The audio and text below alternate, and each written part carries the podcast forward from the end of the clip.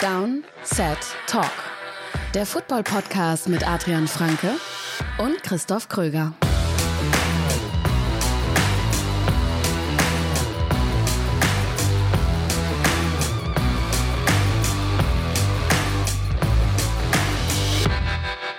Grüße euch. Ihr hört eine neue Folge Downset Talk am 14. Dezember 2023. Das ist der offizielle NFL-Podcast von RTL mit mir, Christoph Kröger und Adrian Franke.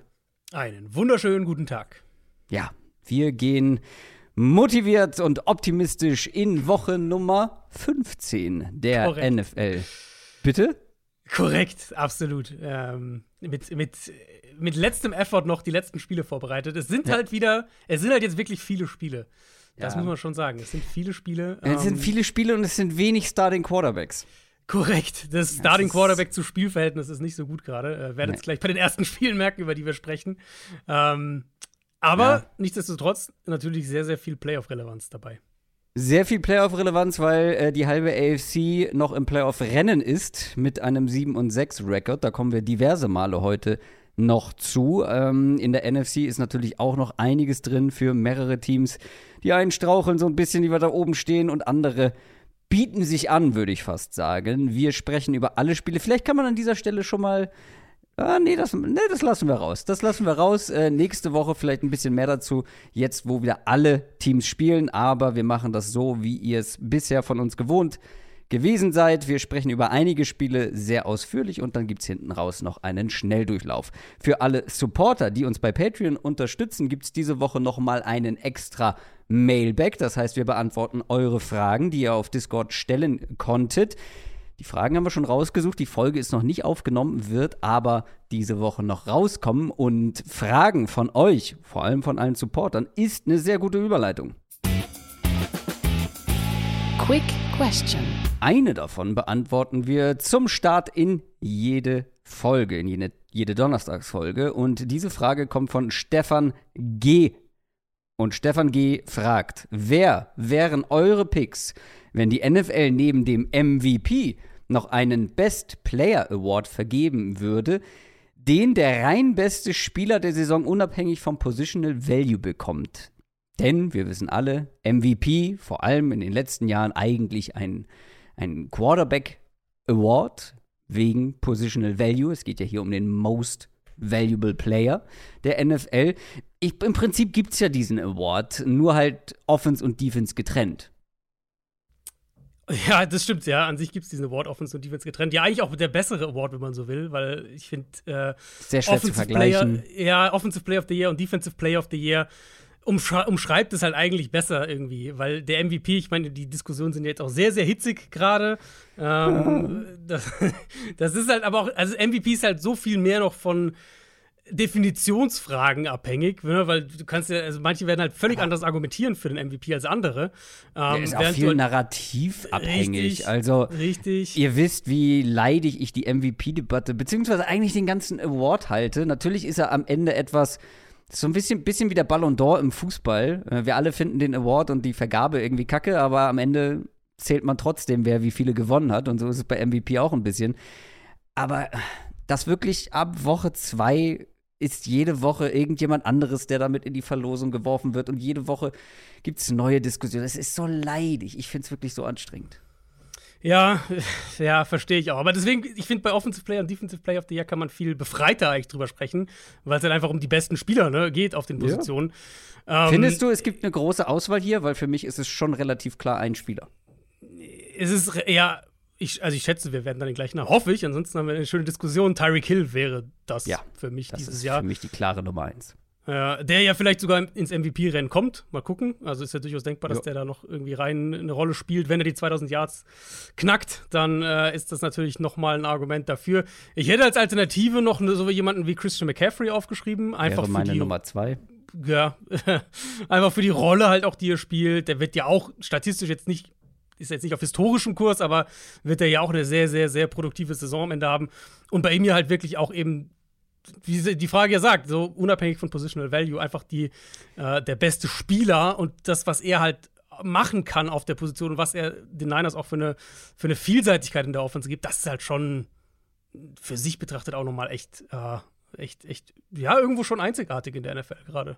Absolut, hebt sich damit natürlich auch von allen anderen Running Backs äh, insbesondere ja auch ab. Aber Tyreek Hill finde ich halt irgendwie, den Case für ihn finde ich so doppelt überwältigend, weil du hast auf der einen Seite die individuelle Performance, du hast die 2000 Yards angesprochen, aktuell ist er bei 1500 äh, und ein bisschen was drüber ähm, ist die Nummer 1 mit großem Abstand, was das angeht, hat schon 12 Receiving Touchdowns. Der hat absurde 4,15 Yards pro äh, gelaufene Route. Wir haben schon häufiger über diesen über diesen Wert, Yards per Route Run gesprochen und da haben wir auch häufig dann mal thematisiert, ey, die, die über eine ganze Saison über drei sind, das ist schon krass. Und da haben wir häufig über Julio Jones gesprochen, der so ein paar Saisons hintereinander hatte. Tyreek Hill ist bei 4,15. Das ist ein absoluter, ja, das ist ein insane Wert einfach. Und dann zum anderen, mal abgesehen davon, wie viele Yards er macht und wie stark er individuell betrachtet ist, auch noch den Impact aufs Team. Natürlich sind wir da wieder in der Diskussion, wie wertvoll ist er irgendwie für sein Team, aber gerade unabhängig vom Positional Value, ich finde, man hat auch gerade letztes Wochenende dann wieder gesehen, wenn der Typ halt mal nicht da ist oder nicht bei 100% ist, dann sieht die ganze Offense schon anders aus. Das ganze Team spielt nicht ganz so gut, inklusive dem Quarterback.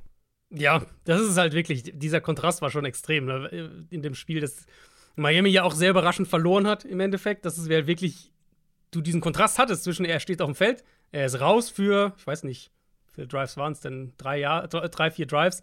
Ähm, und kommt dann wieder und macht, hat er dann direkt bei dem einen Field Goal Drive, bei dem, bei, ich glaube, das war der zweite Field Goal Drive, hat er ja auch direkt irgendwie zwei der Big Plays, war ja er dann im Endeffekt wieder. Also es ist so, du siehst halt den direkten Impact und deswegen, ich meine, da sind wir wieder jetzt in dieser, dieser Thematik, ich will gar nicht die MVP-Diskussion hier aufmachen, aber wenn wir halt über Most Valuable Player sprechen, per Definition kann das für mich nur ein Quarterback sein wenn du für einen Nicht-Quarterback argumentieren willst, dann, dann hast du halt diesen Impact von Tyreek Hill, den er auf die Offense hat. Und der in meinen Augen eben auch Offense wie auch Defense, ähm, abgesehen von Quarterbacks, einzigartig ja. ist. Ja, und ich grade, finde gerade in diesem Duo, Tango Valor und Tyreek Hill, dass, dass Tyreek Hill Tour schon auch deutlich besser aussehen lässt, als er mm. vielleicht ist. Und dass der Value ja. dann halt echt wirklich vom Wide Receiver auch äh, viel kommt. Weil das schaffen die wenigsten Top-Receiver dann halt, also nichts gegen Tour, wie gesagt, wir haben das ja mehrfach thematisiert, gerade zu Beginn der Saison, ähm, dass er ja wirklich nicht schlecht spielt, aber trotzdem finde ich, dass Tyreek Hill ja so viel Impact einfach mitbringt und die, die Spieler um sich herum so viel besser macht wie eigentlich kein anderer Offense- ja. und Defense-Spieler momentan. Ist, ist halt, also wenn man es halt so drehen will, könnte man halt zum Beispiel diskutieren und sagen, ähm, das ist dann, das geht, ist ein bisschen eine, andere, eine abstraktere, vielleicht Definition von Value, aber wenn man halt jetzt überlegen würde, du könntest einen League Average Quarterback, ich sage jetzt mal bewusst keinen Namen, aber einen League Average Quarterback Statur oder halt in, in der gleichen Offense jetzt in Miami oder halt einen League Average Receiver statt Tyreek Hill reinpacken. Und eins von beiden musst du machen. Das ist ja dann so die, die, die, die spannende Frage. Würde man eher einen League Average Quarterback nehmen, oder halt lieber Tour äh, oder lieber Hill halt durch einen League Average Receiver ersetzen. Und ich, ich tendiere dazu, dass ich lieber dann Tour ersetzen würde in dem Fall. Mm, Patrick Mahomes auch. Der hätte gerne äh, einen Tyreek Hill zurück, glaube ich, aktuell. Das war unsere Quick Question. Wir kommen zu den News. News aus der NFL. Justin Herbert Quarterback der Los Angeles Chargers ist für den Rest der Saison raus, denn er wird am Finger operiert. Also, was ein wirklich von vorne bis hinten verschwendetes Jahr bei ja. den Chargers. Ich meine, es ist jetzt immerhin das kleine Silver Lining, es ist immerhin nichts wirklich Schlimmes bei Herbert. Es ist jetzt kein Kreuzbandriss oder Achillessehnenriss oder sowas, sondern nur ein gebrochener Zeigefinger, ähm, der auch schon operiert wurde. Klar, du kannst dann damit nicht mehr Quarterback spielen mit einem gebrochenen Finger, ist klar. Und äh, sie haben ihn ja auf Injured Reserve gepackt und da die Saison eben nur noch vier Wochen geht, die Regular Season ist damit auch sein Jahr logischerweise beendet. Wenn jetzt das in Woche zwei passiert wäre, dann würde er wahrscheinlich irgendwann zurückkommen. Ähm, aber ich habe wirklich selten in den letzten Jahren ein Team gesehen, das um einen in meinen Augen immer noch Top 5 Quarterback und selbst wenn man es ein bisschen kritischer ist, dann ist, hat er, glaube ich, immer noch eine Top acht Quarterback-Saison gespielt dieses Jahr. Ein Team, das halt um so einen Quarterback herum so eingebrochen ist wie die Chargers dieses Jahr. Ich habe wirklich mal überlegt, Ich glaube, die letzte Deshaun Watson-Saison in Houston wäre so ein vergleichbares Jahr, wo die Texans ja auch nur vier oder fünf Spiele, glaube ich, gewonnen haben und Watson aber eigentlich ein Top 5 Quarterback war im Endeffekt. Ähm, die gute Nachricht ist, die gute Nachricht in Anführungszeichen ein bisschen. Die Chargers spielen jetzt mit Easton Stick noch gegen die Raiders, gut diese Woche, aber dann Buffalo, Denver, Kansas City. Also gut möglich, dass die kein Spiel mehr gewinnen. Und dann haben sie eine echte Chance, Nummer 5, Nummer 6 Pick im Draft zu haben am Ende. Und dann hast du zumindest einen halbwegs positiven mhm. Takeaway aus dieser Saison. Und wenn man so draftet wie die letzten Jahre, weiß ich nicht, wie, wie viel besser die Chargers das dann machen wird. Aber das ist ein anderes Thema. Das waren schon alle News, war? Wir haben nicht so viel. Wir haben natürlich noch ein paar Verletzungen, aber da werden wir jetzt in den Previews dann auch darauf zu sprechen kommen. NFL Preview. Und wir bleiben gleich bei den Chargers. Die spielen nämlich heute Nacht im Thursday Night Game und zwar in Las Vegas bei den Las Vegas Raiders. Beide stehen 5 und 8. Beide haben sehr enttäuschend verloren letzte Woche. Beide haben eigentlich nichts mehr mit den Playoffs zu tun. Beide haben Probleme auf Quarterback. Bei den Raiders ist das Problem Aiden O'Connell, äh, böse gesagt. Und bei den Chargers eben, dass Justin Herbert nicht spielen kann. Mehr Druck liegt natürlich trotzdem, finde ich, bei den Chargers. Die haben ihren Trainer noch nicht entlassen. Das ist der große Unterschied. Brandon Staley wird alles dafür tun, nicht entlassen zu werden, auch wenn das vielleicht ein hoffnungsloses Unterfangen ist.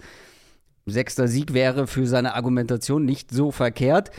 Äh, du glaubst also, man geht auf Easton Stick, beziehungsweise ist, mhm. das, schon, ist das schon safe, den Fünftrunden-Pick aus 2019?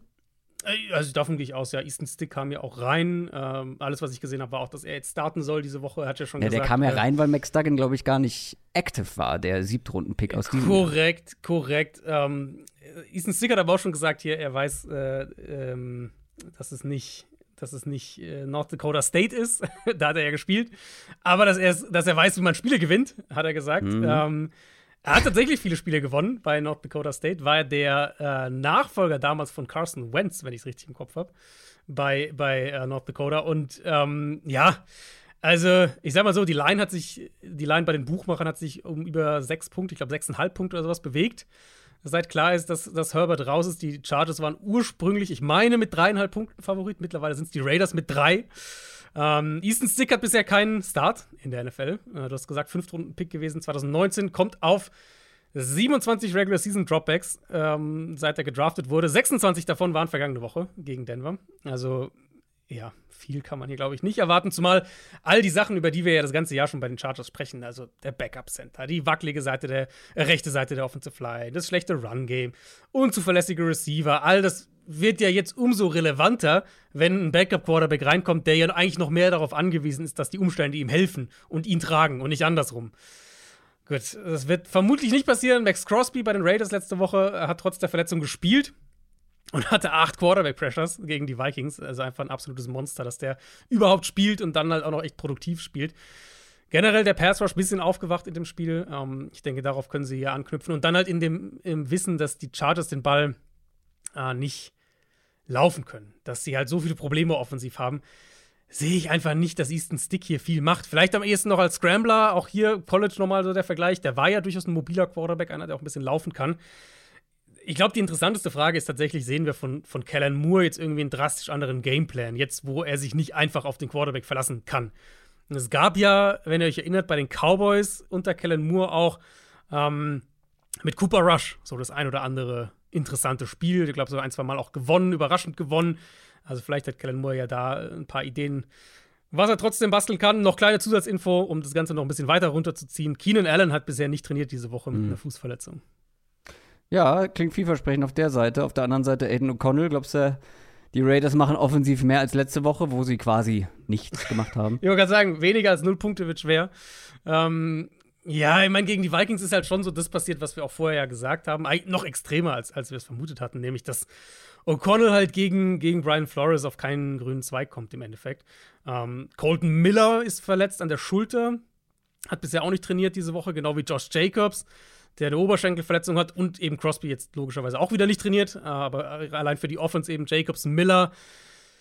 Die gute Nachricht für O'Connell ist, das wird deutlich weniger herausfordernd, auch mental weniger herausfordernd als ein Spiel gegen Brian Flores. Sprich, ich denke, ein paar mehr saubere Pockets, ein paar mehr klare Reads, klare Matchups. Das heißt, du kannst vielleicht mehr den Ball so ein bisschen zu Devante Adams auch forcieren ein Stück weit. Und vielleicht können die Raiders ja auch den Ball hier einigermaßen laufen in dem Spiel. Also ich glaube, ähm, auf, ein, auf niedrigem Niveau, Over-Under 34,5 habe ich hier aktuell noch stehen. Auf niedrigem Niveau bin ich bei den Raiders ein klein wenig optimistischer als bei den Chargers. Ja, außer dass wir halt schon diverse spannende Quarterback-Debüts, Starting-Debüts gesehen haben, mhm. wo die jeweiligen Quarterbacks aussehen wie Future Hall of Famer, übertrieben gesagt. Vielleicht ist Easton Stick auch einer davon, der ein, zwei richtig gute Spiele zu Beginn mhm. Seiner Starting-NFL-Karriere macht. Raiders mit drei Punkten zu Hause favorisiert. Würde ich jetzt auch erstmal nicht dagegen gehen dafür. Äh, ja. trotz, trotz der Null Punkte letzte Woche. Das wird hier, wie du schon sagst, deutlich einfacher. Dann kommen wir zum Samstag. Ja, wir haben drei Samstagsspiele diese Woche. Angefangen um 19 Uhr mit den Cincinnati Bengals und den Minnesota Vikings. Wir haben die Vikings, die stehen 7 und 6 nach, ja, nach dem schon angesprochenen 3 zu 0. Die Vikings haben da äh, ganze drei Punkte gemacht, immerhin. Hat gereicht. Und äh, ich habe ja noch im Moon Talk gefragt, war es ein Scorigami? Wir haben beide vermutet, nein. Und das stimmt auch, das gab es schon 59 Mal hm. in der NFL-Geschichte. Weißt du, in welchem Spiel, welche, welche äh, Team auch ein 13 hatte? Da habe ich nämlich dann, das ist mir danach eingefallen. Da haben wir nämlich sogar schon drüber gesprochen, in einem. Wie, welches äh, Spiel ein 3 zu 0 hatte? Ah. Welches Team ein 3 zu 0 hatte, ja. Ähm, ja, irgendwas klingelt da. Wir haben nämlich in einem, äh, in einem Classics ja, drüber ja, ja. gesprochen. Genau, das waren nämlich die berüchtigten äh, nee, der, die berüchtigten Dolphins. Ah. 2007er Dolphins. Wir hatten über die gesprochen im Zuge. Äh, Als sie gegen die Giants London gespielt Spiels, haben. genau. Ja. Ja, ja, Und die hatten aber dieses 3 zu, diese 0 zu 3 Niederlage gegen Pittsburgh in einem Spiel, in dem quasi der Platz weggeschwommen ist. Also, wenn ihr, mhm. könnt ihr auf YouTube, findet ihr auf YouTube noch, ist jetzt ja nicht so lange her, 2007. Ähm, und da ist echt so, der Ball fällt auf den Boden und, und rutscht halt einfach durch so eine Matschpfütze weg. Ähm, ja, das sagst du, ist noch gar nicht so lange her. Also, äh, da, ich glaube, da wurde YouTube erfunden, oder? 2007 oder, oder ja, was gut, iPhone oder was beides? iPhone auf jeden Fall, 2007? Also 2007, aber 2007 das Spiel wirst du noch auf YouTube finden. Wenn es jetzt irgendwie so ein 1947er Spiel gewesen wäre, dann hätte ich eher Zweifel gehabt. Das werde ich gleich nochmal recherchieren, das interessiert mich. Früher, 2005. Online seit 2005. Hm. Guck mal, noch davor. Äh, wie auch immer, äh, wir wollten eigentlich über die Bengals und Vikings sprechen, denn die Bengals stehen auch 7 und 6, weil sie die Colts geschlagen haben. Extrem wichtiges Spiel für beide im Playoff-Rennen.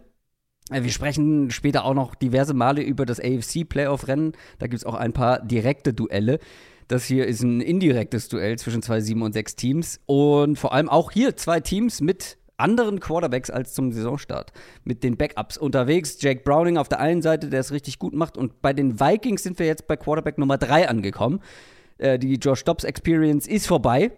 Richtiger Blender, der Typ einfach. Verdreht den Fans den Kopf mit so ein, zwei geilen Auftritten. Ja, schöne Story hier und da und dann äh, wird er von Spiel zu Spiel immer schlechter. Jetzt wird er ersetzt, beziehungsweise wurde er auch letzte Woche schon von Nick Mullins.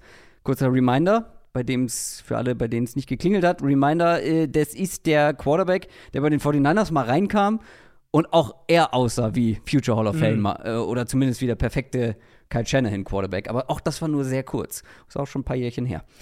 Und der muss jetzt wahrscheinlich auskommen ohne Alexander Madison, Vielleicht auch ohne Justin Jefferson. Der hat ja letzte ah, Woche sein Comeback ja. gefeiert, musste direkt wieder raus. Ja, hat limitiert so, trainiert. Genau, ja. klingt so, als würde er spielen. Es gibt ein wunderbares Video, ich weiß nicht, ob du es gesehen hast. Wahrscheinlich nicht, äh, wenn du es wenn so anmoderierst. Nämlich die, wo Justin Jefferson, ich meine, die Spieler machen jetzt alle so ihre Christmas Charity Geschichten und Jefferson ist da mit so ein paar Kindern in so einem Kaufhaus. Ich schätze mal, er hat da irgendwie halt, die dürfen sich da Sachen aussuchen oder so, keine Ahnung.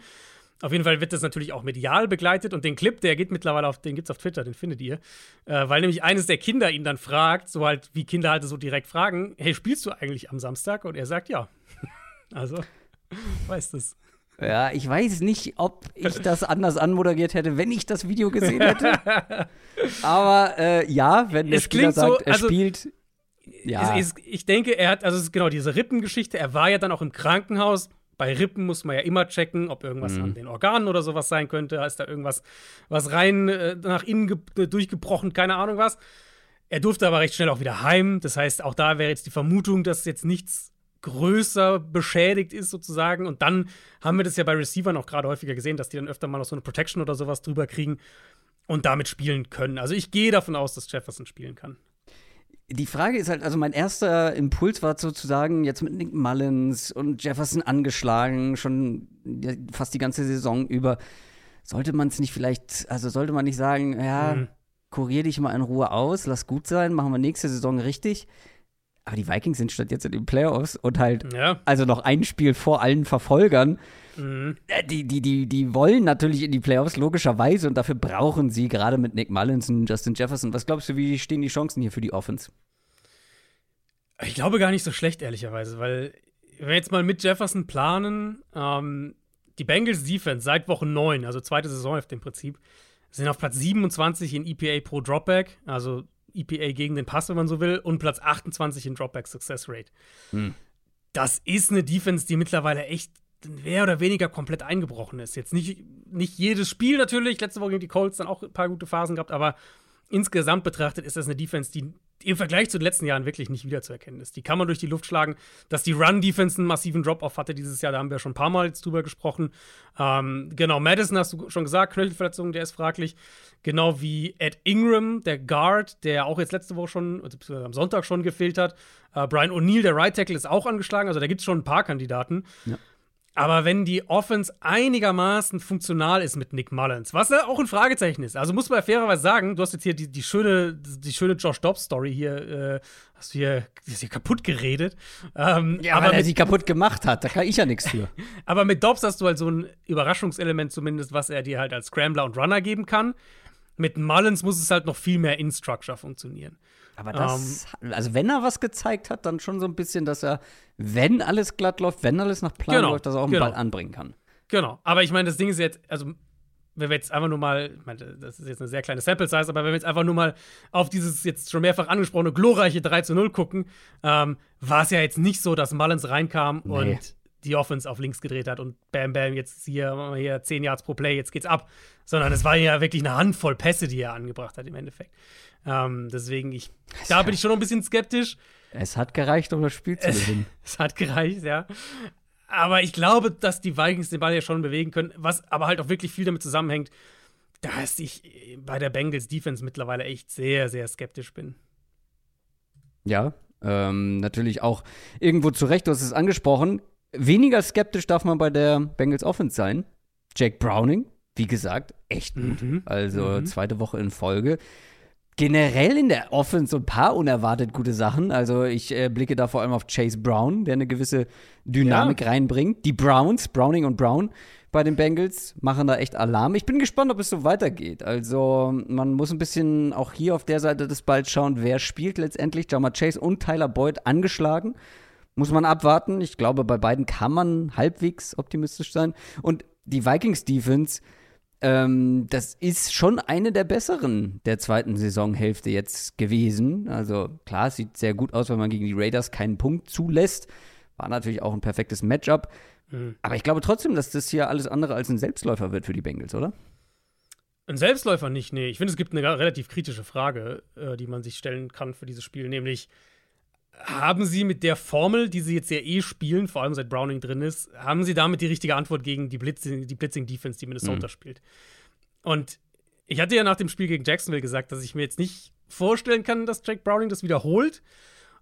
Ähm, ich würde nicht sagen, dass er eins zu eins das wiederholt hat, was er jetzt, was er gegen die Colts, was er gegen Jag Jaguars gezeigt hat, aber es war halt nah genug dran. Ähm, und halt, du siehst die Parallelen in beiden Spielen. Wieder ein Gameplan, der super um die Playmaker herum aufgebaut war, wo Browning nicht viele Big Plays selber machen muss, sie wahnsinnig viel konstant nach dem Catch kreieren. Das war gegen die Coles teilweise echt noch eklatanter als gegen Jacksonville. Browning hatte eine durchschnittliche Tagetiefe mit seinen Pässen von 4,9 Yards gegen Indianapolis. Aber, weißt du, wie viele Yards er pro Pass hatte in dem Spiel? Ja, wahrscheinlich viel, viel mehr. Mehr als doppelt so viel, 11,5. Mhm. Ja, ja. ähm, oder anders formuliert, noch, noch, äh, noch plastischer, von den 274 Receiving Yards, die die Bengals in dem Spiel hatten, kamen 201 nach dem Catch. Hm. Also, ja, aber es ist ja voll okay. Also, du, ja, ja. Ne, wir reden über Backup-Quarterbacks. Du musst Backup-Quarterbacks halt auch die, die Möglichkeiten geben, erfolgreich zu sein. Und ich glaube, das kann halt genau die Formel hier auch sein. Nicht nur wegen Browning individuell, sondern eben wegen der Defense, auf die sie hier treffen. Jetzt Aiden O'Connell und die Raiders, die haben nichts da wirklich hingekriegt. Aber wenn die Bengals es halt schaffen, wenn dieser Ansatz greift, dass sie die Blitzes der Vikings bestrafen können mit, mit vielen Yards after Catch Plays, dann glaube ich, können sie halt echt auch offensiv einigermaßen was machen. Ähm, und umgekehrt eben argumentiert, wenn die Vikings das unterbinden, also Pässe ne, schnell stoppen, schnell tackeln, sicher tackeln, dann wird es halt sehr, sehr zäh. Und dann, glaube ich, werden wir auch die, die Grenzen von dem sehen, was Jake Browning machen kann. Die Bengals sind aber noch Favorit mit dreieinhalb Punkten ich weiß nicht, wie es dir geht. Ich erwarte tatsächlich ein relativ äh, punktarmes Spiel. Mhm, also, weil ja. ich glaube, auf der einen Seite spielt halt der dritte Quarterback. Ja, vielleicht nicht das schwerste Matchup gegen die Bengals Defense. Auf der anderen Seite spielt ein ganz guter Backup-Quarterback offensichtlich, aber gegen eine bessere Defense. Es hebt sich, glaube ich, so ein bisschen auf irgendwo. Ich erwarte aber zu wenig von der Vikings Offense, als dass ich jetzt auf die Vikings tippen könnte. Ja, ich würde im Moment halt, bis wir was anderes sehen, eben auch sagen, dass die Bengals einfach den Quarterback-Vorteil haben ja. im Spiel. Ähm, und Playmaker, Jefferson, schön und gut, aber die Bengals haben halt dann doch noch mal mehr Playmaker. Mhm. Gerade jetzt diese Chase Brown-Sache ist halt echt noch mal ein Boost für die Offense, wenn sie da einen haben, der aus einem 2-Yard-Passen 15 ja. Yard Raumgewinn machen kann. Ähm, ich bin auch eher bei den Bengals. Wir überspringen eins der Samstagsspiele und gehen zum ganz späten Samstagsspiel, was schon ein Sonntagsspiel ist, genau genommen. Zumindest hier bei uns in Deutschland, denn es startet um 2.15 Uhr. Die Detroit Lions empfangen die Denver Broncos. Die Broncos, wie schon gesagt, die halbe AFC steht 7 und 6. Die Lions überraschend gegen die Bears gewonnen, äh, gegen die Bears verloren. Sonst wäre es nicht überraschend. Äh, stehen 9 und 4. Die Broncos, eins von sechs, sieben und sechs Teams in der AFC. Ähm, es ist komplett offen, wie das Ganze ausgeht. Und umso wichtiger sind halt solche Spiele gegen Teams, ne, wo man auf dem Papier sagt, ja, die sind schon vielleicht noch ein bisschen besser als die Broncos, aber wirken jetzt nicht unverwundbar. Die Lions, gerade die Lions Defense, ist so ein bisschen am struggeln. Wirkt seit Wochen mehr oder weniger wie ein Pulverfass. Und die Broncos Offense seit Wochen haben wir mehrfach drüber gesprochen, spielt sehr ordentlich und allein das ähm, strategische, strategische Mismatch, was wir hier haben, also die Broncos, die den Ball gerne am Boden bewegen wollen und ähm, das auch manchmal erzwingen und die Lions, die gerne was am Boden zulassen. Mhm. Also da müssen sich die Lions aber in diesem Matchup was einfallen lassen, damit, äh, damit sie dann nicht überrannt werden, beziehungsweise ja. ähm, sich ja. so wieder irgendwie ja, ein Loch graben, wo sie dann nur schwer rauskommen.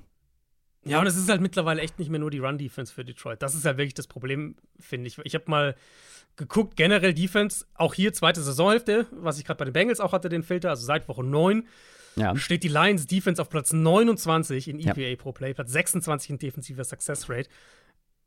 Es ist halt eine Bottom 5 Defense einfach in der NFL mittlerweile. Kann man wirklich nicht sich irgendwie schönreden.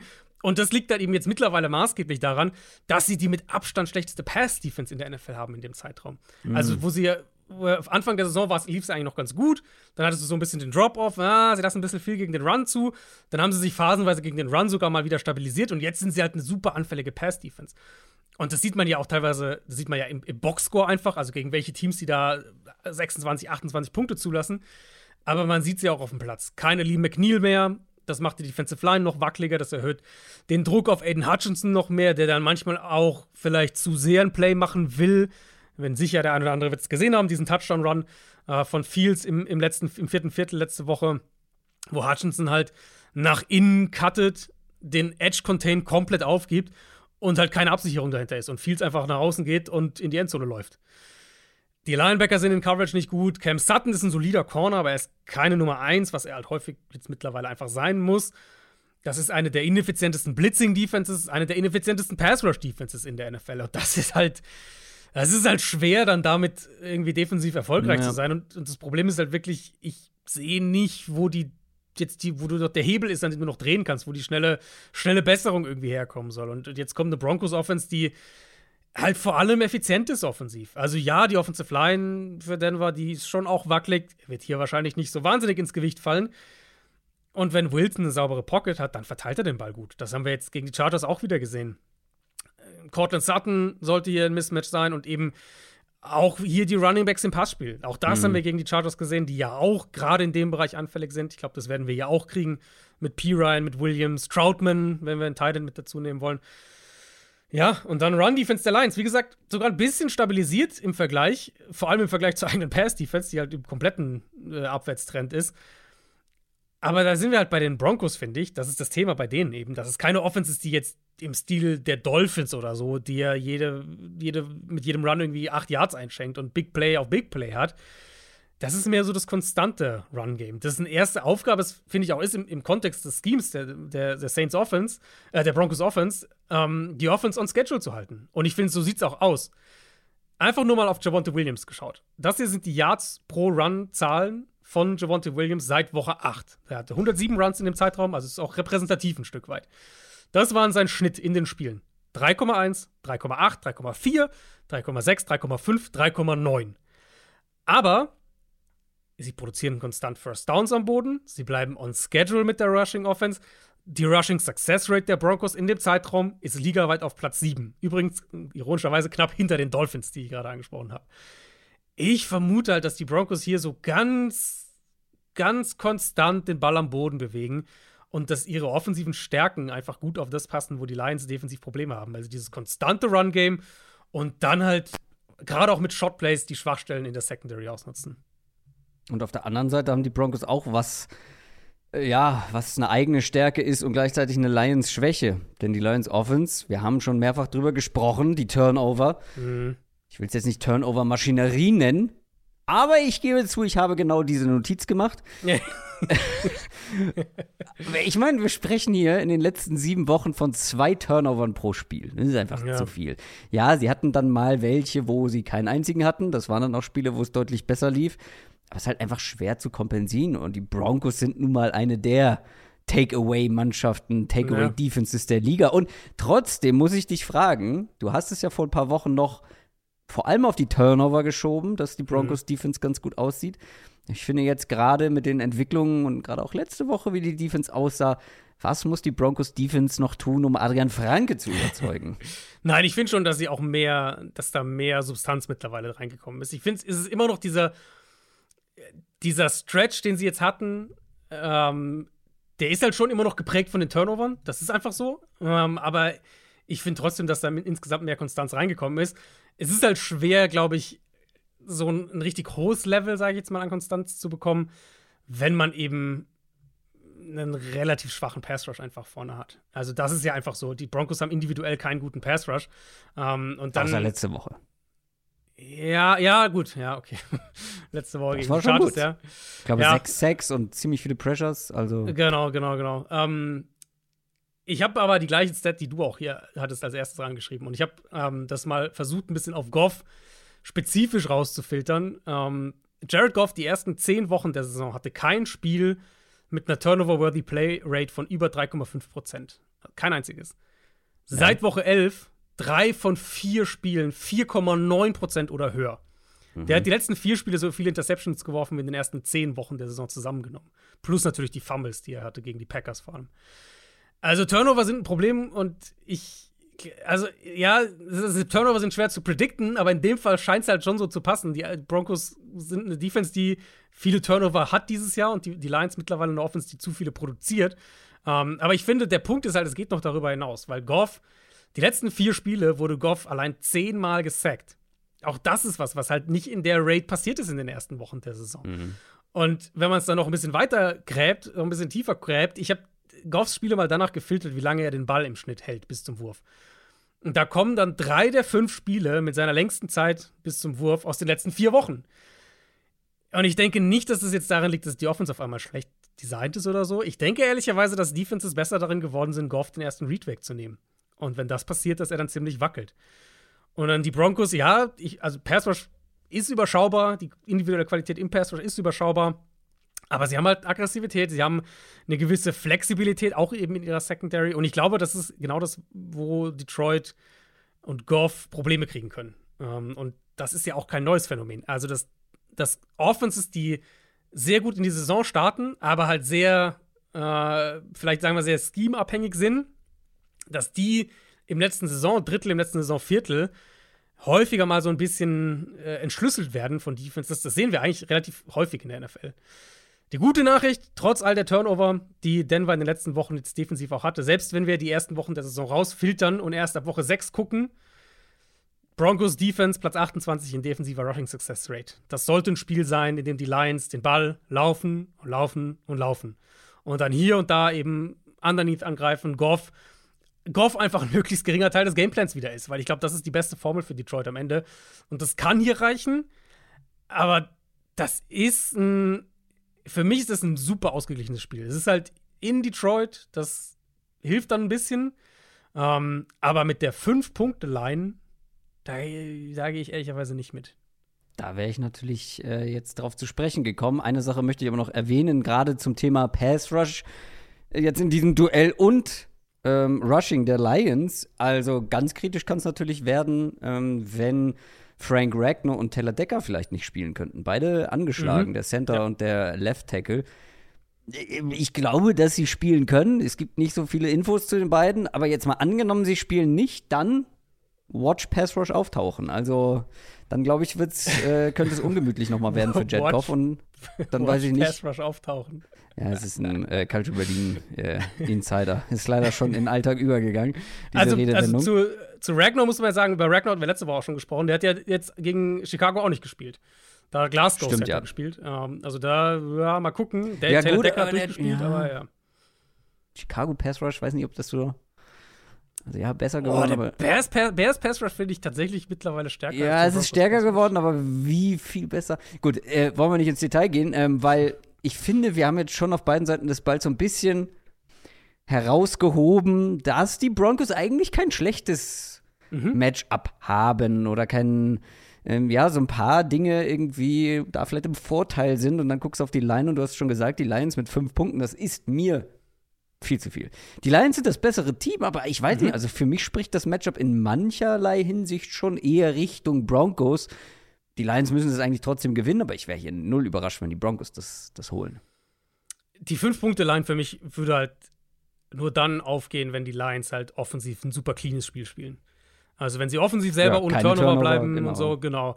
Dann kann ich mir das schon vorstellen, weil dann sind sie, finde ich halt dann doch auch merklich ein Stück weit das bessere Team. Aber so halt wie die Lions Defense im Moment spielt und falls dann ein, zwei Turnover reinkommen, kann das absolut auch kippen, ja. Wir machen weiter mit Sonntag. Nee, wir waren schon beim Sonntag, ne? Nein, das also, war das letzte ja. Samstagsspiel. okay. Ja, ja, genau. Es ist Sonntagnacht. Aber jetzt kommen wir zum regulären Sonntagslot. 19 Uhr. Green Bay Packers, Tampa Bay Buccaneers. Die Bucks stehen 6 und 7. Zwei Siege in Folge feiern können. Die Packers auch 6 und 7 haben jetzt aber relativ überraschend gegen die Giants verloren. Ich hab's noch gesagt. Ich hab's noch gesagt am Montag. Wäre es nicht typisch NFL? Die Packers im Aufwind. Jordan Love so gut wie nie. Und dann kommt Tommy DeVito und macht das Ganze kaputt für die Packers. Und here NFC we are. Offensive Player of the Week, Tommy DeVito, bitte, an dieser Stelle. Ja, ja, zu Recht.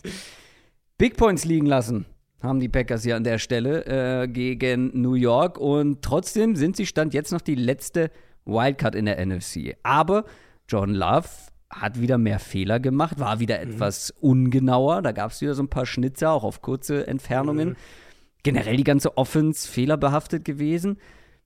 In der Woche, in der Christian Watson nicht gespielt hat. Zufall, Fragezeichen. Aaron Jones und Christian Watson könnten beide zurückkommen. Das wäre natürlich mhm. ähm, sehr, sehr wichtig. Aber für mich ist die viel spannendere Frage: War das jetzt irgendwie ein Ausrutscher von Jordan Love? Waren die guten Wochen davor eine Art Ausrutscher oder müssen wir uns an so eine gewisse Inkonstanz einfach mit Jordan Love und der Packers Offense gewöhnen, weil es auch natürlich noch eine junge Offense mhm. ist. Das war mein Takeaway nach dem Spiel, ehrlich gesagt, der letzte Punkt. Das ist eine junge Offense, du wirst ein paar Ups und Downs haben. Ähm, inklusive Love natürlich, der jetzt alterstechnisch zwar nicht mega jung ist, aber eben erfahrungstechnisch auch hier, also diese Turnover, halt, der Fumble kurz vor der Red Zone bei einem designten ja. Quarterback Run und ich verstehe nicht, warum man nicht einfach dem Block folgt und nach außen geht. Stattdessen cuttet er zurück nach innen, wird getroffen, fummelt den Ball. Und dann beim nächsten Drive wirft er eine tiefe Interception, die er halt niemals werfen kann. Oh, die war wirklich. Ja. Äh, also ja, richtig übel. Und deswegen bin ich halt eher so auf der, auf der Schiene, ja, blöd, aber kann mal, wird mit dem Team wahrscheinlich hier und da passieren, weil das ist eigentlich untypische Fehler von ihm gewesen. Sowas hat er die letzten Wochen eigentlich nicht gemacht jetzt will ich halt sehen, ob sie eine Antwort hier liefern in so einem Spiel. Gegen eine Bucks-Defense, die unangenehm sein kann mit ihrer Aggressivität, aber deren Aggressivität man auch gegen sie nutzen kann. Umso mehr, weil Vita Vea vielleicht noch mal ausfällt. Der hat letzte Woche ja nicht gespielt wegen dieser Zehenverletzung, ähm, hat dann jetzt auch die Woche, hat damit die ganze letzte Woche nicht trainiert. Und Vita Vea ist halt nicht nur der Anker dieser Run-Defense für die Bucks, sondern er führt das Team auch in Sacks an. Das man, also denkt man nicht unbedingt, weil es ja durchaus auch ein paar andere Leute noch gibt, aber er hat die meisten Sacks, er hat die drittmeisten Quarterback-Pressures bei Tampa Bay ohne Vita Vea kann man den Ball gegen die Bucks auf jeden Fall auch laufen. Und ich meine, das ist sowieso nicht die Bucks Run Defense vergangener Jahre. Also hier sollte ein Ansatz für die Packers, Packers sein. Ob mit oder ohne Aaron Jones, ehrlich gesagt, predikte ich das nicht mehr. Letzte Woche sah es eigentlich so aus, als würde er spielen gegen die Giants. Und dann am Montag auf einmal hieß es, ah, ist doch unwahrscheinlich, dass er spielt. Und die Bucks sind dahinter ja aber auch angeschlagen. Also Devin White hat die letzten beiden Spiele verpasst, Jamal Dean hat die letzten drei Spiele verpasst, Carlton Davis musste am Sonntag mit Leistenproblemen raus das sind schon ein paar kritische Namen in kritischen Spots. Und jetzt bei den Packers, Watson ist noch fraglich mit der Oberschenkelgeschichte. Ähm, der hat ja auch früh in der Saison schon einige Wochen da gefehlt. Bucks haben die äh, immer noch die dritthöchste Blitzquote in der NFL. Also vielleicht können sie da Jordan Love ein paar Mal verwirren, ein paar Turnover kreieren. Aber wir hatten das Thema jetzt ja auch vom Giants-Spiel schon. Die Packers sind eigentlich nicht schlecht gegen den Blitz. Und die Bucks, die Bucks sind halt auch nicht mehr so effizient wie in vergangenen Jahren, wenn sie blitzen. Das heißt, da erwarte ich einiges an Screens äh, von Green Bay. Da erwarte ich auch Aaron Jones, Jaden Reed, also Aaron Jones, wenn er spielt, Jaden Reed im Passspiel und Yards after Catch per Design. Das wird, glaube ich, hier ein wichtiger Punkt sein. Und dann ist halt der Watson-Punkt, wäre eben, ich vermute, dass die Packers einige Single-High-Looks bekommen von dieser Defense. Und das wird, das wird ihnen Shotplay-Gelegenheiten geben. Und da wäre Watson natürlich das primäre Target. Wenn er spielt, das ist auch ein Bereich, in dem Green Bay und, und Love individuell noch arbeiten müssen, weil das war ziemlich up and down bisher. Wenn, wenn Love tief wirft in, der, in, in dieser Saison, ist er auf Platz 17 in Completion Percentage, fünf Touchdowns, fünf Picks. Ähm, da wäre es natürlich sehr wertvoll, so jemanden wie Christian Watson zu haben. Auf jeden Fall. Und auf der anderen Seite die Buccaneers Offense. Also insgesamt muss man vielleicht mal sagen, noch zu den Bucks, die haben gerade die Nase vorne in dem Schneckenrennen der NFC South. Hm. Ein Schneckenrennen kann auch spannend sein. Ja, nur weil es langsam ist. Es ist ein Kopf-an-Kopf-Rennen, weil die Falcons und die Saints sind nur wegen Tiebreakern halt hinter den Buccaneers, ähm, haben alle den gleichen Rekord. Also jedes Spiel enorm, enorm wichtig. Und die Packers sind ein bisschen angenockt jetzt nach der Niederlage, glaube ich. Ähm, vielleicht so ein bisschen Unsicherheit, die da reinschleicht und vor allem die Defense ah, finde ich, hat sich hinten raus aufgelöst, äh, mehr oder weniger. Diese, ey, diese Packers-Defense macht mich wahnsinnig, wirklich. wie, jedes Eine toxische Jahr wieder, Beziehung, ne? Mit, ja, ist wirklich hast so. du mit der, ja. Ist wirklich so, ja. Jedes Jahr wieder alles Talent eigentlich da. Jetzt, okay, fair, Secondary, paar Ausfälle, aber es ist ja halt vor allem immer wieder die Run-Defense. Wir reden ja immer über die gleichen Themen mit, mit Joe Barry und mit dieser Defense. Jedes Jahr wieder und jetzt ja auch wieder diese Woche. Ja, du hast die Ausfälle angesprochen. Es könnte sein, dass sie halt auch auf der Seite des Balls ein bisschen fitter werden. Also, Jay Alexander, da reden wir jetzt seit Wochen drüber, mhm. könnte dabei sein. Könnte er jetzt dieses Jahr vielleicht wirklich. Eric Stones, äh, Stokes, weiterer Cornerback, könnte zurückkommen. Quay Walker, der Linebacker, möglicherweise. Wie mhm. wichtig wäre das gegen eine Bucks Offense, die ich absolut gar nicht greifen kann, bin ich ganz ehrlich. ja, also zumindest, ja, ja, was ich greifen kann, ist, dass sie endlich Rashad White mehr mhm. eingebunden bekommen und vor allem auch am Boden ein bisschen zum Laufen bekommen. In Screens. Ich habe gesehen, ich habe mir in Woche 8 das erste Mal notiert, dass mir das positiv aufgefallen ist, dass sie Rashad White halt viel in Screens ähm, in Space bekommen oder durch Screens. Und ähm, der Trend setzt sich fort. Und darüber, finde ich, werden sie gefährlich. Aber alles andere ist schon dann auch viel Stückwerk. Ja, das mit White habe ich mir aber auch rausgeschrieben das Run-Game generell hat ja wirklich so ein bisschen Fahrt aufgenommen äh, Absolut. Für Tampa Bay. Ja. Ich meine, immer noch im Rahmen, wir reden hier immer noch über dieses Bucks-Team, aber äh, allein. Wir reden über eine, über eine Offense, die die ersten Wochen überhaupt Richtig. nicht laufen konnte und letztes Richtig. Jahr auch schon nicht. Ja. Genau, genau. Ähm, allein Rashad White mal als Maßstab genommen, so als, als, äh, als Parameter, so ein bisschen, um irgendwie einen Anhaltspunkt zu haben. White hatte dieses Jahr fünf Spiele mit vier Yards pro Run oder mehr. Drei davon waren seine letzten drei. gegen die Colts, die Panthers und die Falcons noch mehr in Total Stats. Rashad White hatte dieses Jahr drei Spiele mit über 80 Rushing Yards. Auch das waren seine letzten drei Spiele. Und um mal eine Stat mit mehr Kontext reinzubringen, Rushing Success Rate. Über die letzten drei Wochen sind die Bucks auf Platz 14 in der NFL, ne? die obere Ligahälfte. Bis einschließlich Woche 11, also die Zeit davor, waren sie, und zwar mit Abstand, auf dem letzten Platz. Das heißt, so ein kleiner positiver Trend ist hier schon Ja. da.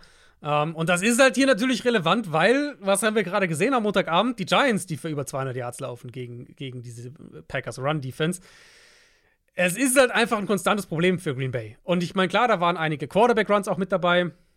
Ähm, auch Quarterback-Scrambles mit dabei für, für die Giants. Aber auch Barkley hatte hatte ja ein gutes Spiel, jetzt abgesehen von dem Fumble ganz am Ende. Da waren auch ein paar Receiver-Runs mit drin. Das ist was, was ich mir hier vorstellen kann. Buccaneers haben das, finde ich, in einigen Spielen sehr gut in, in den Gameplan eingebaut. Äh, mit Devin Tompkins, der so ihr bevorzugter Jet Sweep Receiver Run Guy war. Ähm, das ist was, was ich hier auch mir sehr gut vorstellen kann. Und ich fand ja dann ehrlicherweise den Pass Rush bei den Packers fast noch enttäuschender als die Run Defense, weil man es von der Run Defense irgendwie erwartet in Green Bay. Der Pass Rush war ja eigentlich eine andere Sache dieses Jahr.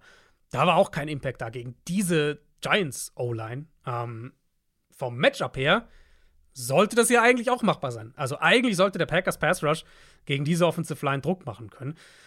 Und ja, die Corner-Situation, du hast schon ein paar Namen jetzt gesagt, Alexander, pff, ich tendiere ehrlicherweise immer dazu eher nein, bis ich sehe, dass er spielt.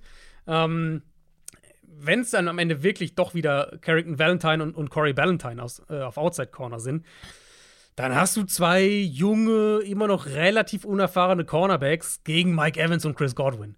Das kann natürlich schon ein Faktor sein, wo die Bucks auch einfach mit, mit Erfahrung und, und mit der Qualität natürlich auch, die diese beiden haben, äh, da dann schon auch gewinnt und, und wenn Baker Mayfield dann den Ball dahin bringen kann, da eben auch die Big Plays herkommen. Ja, ich bin, ich bin ein bisschen ratlos, was dieses Spiel angeht, weil die Packers sind mit Mhm. 300 Punkten favorisiert. Aber ich finde, die Bucks, ja, die können irgendwie viele Spiele eng gestalten und dann hinten raus noch gewinnen. Total. Und ich will es halt erstmal wieder von den Packers sehen, dass sie es offensiv wieder besser zusammenbekommen. Aber ja, und so, ich finde zwei inkonstante Mannschaften, die sich hier treffen. Und das ist Absolut. natürlich relativ äh, unberechenbar. Ja, schau dir die letzten drei Spiele an von den Bucks. Jetzt haben sie die, verlieren Ja. sie gegen die Colts, dann gewinnen sie ein richtig enges Spiel gegen die Panthers, die, wo Mhm. du halt eigentlich denkst, wenn du ein Playoff-Team oder Team mit Playoff-Ambitionen bist, solltest du die Panthers halt deutlicher schlagen. Und dann schlagen sie die Falcons in diesem NFC South Top-Spiel. Also, du weißt wirklich nicht, was du kriegst von diesem Team. Das ist, Mhm. ja, und wie du gesagt hast, das ist halt hier auch so ein Duell, wo halt zwei Teams, die in puncto Inkonstanz, in puncto offensiver Inkonstanz auch recht nah beieinander sind. Also ich bin eher bei Green Bay. Mhm. Ähm, Ich auch. wahrscheinlich auch eher noch mehr nach diesem Auftritt am Montagabend, weil ich halt vielleicht denke, dann kommt nicht nochmal so ein Auftritt. Aber ja, es sind zwei sehr, sehr inkonstante Teams und, und auch, auch ein Stück weit zwei inkonstante Quarterbacks natürlich. Ich gebe es den Packers, weil ich glaube, dass da der ein oder andere Spieler zurückkommt und wichtige Mhm. Spieler zurückkommen könnten. Die Cleveland Browns spielen gegen die Chicago Bears. Die Bears stehen 5 und 8, zwei Siege in Folge jetzt gefeiert und die Browns 8 und 5, weil sie die Jaguars geschlagen haben. Also, dass die Bears nochmal ins Playoff-Rennen eingreifen können, relativ unwahrscheinlich. Ja? ja. Aber ein, ein Spiel? Ja, ein Spiel? ich, das wäre mein, ja, das steht hinter dem Aber. Ein Sieg, ein Spiel hinter den Wildcard-Plätzen. Also wer weiß.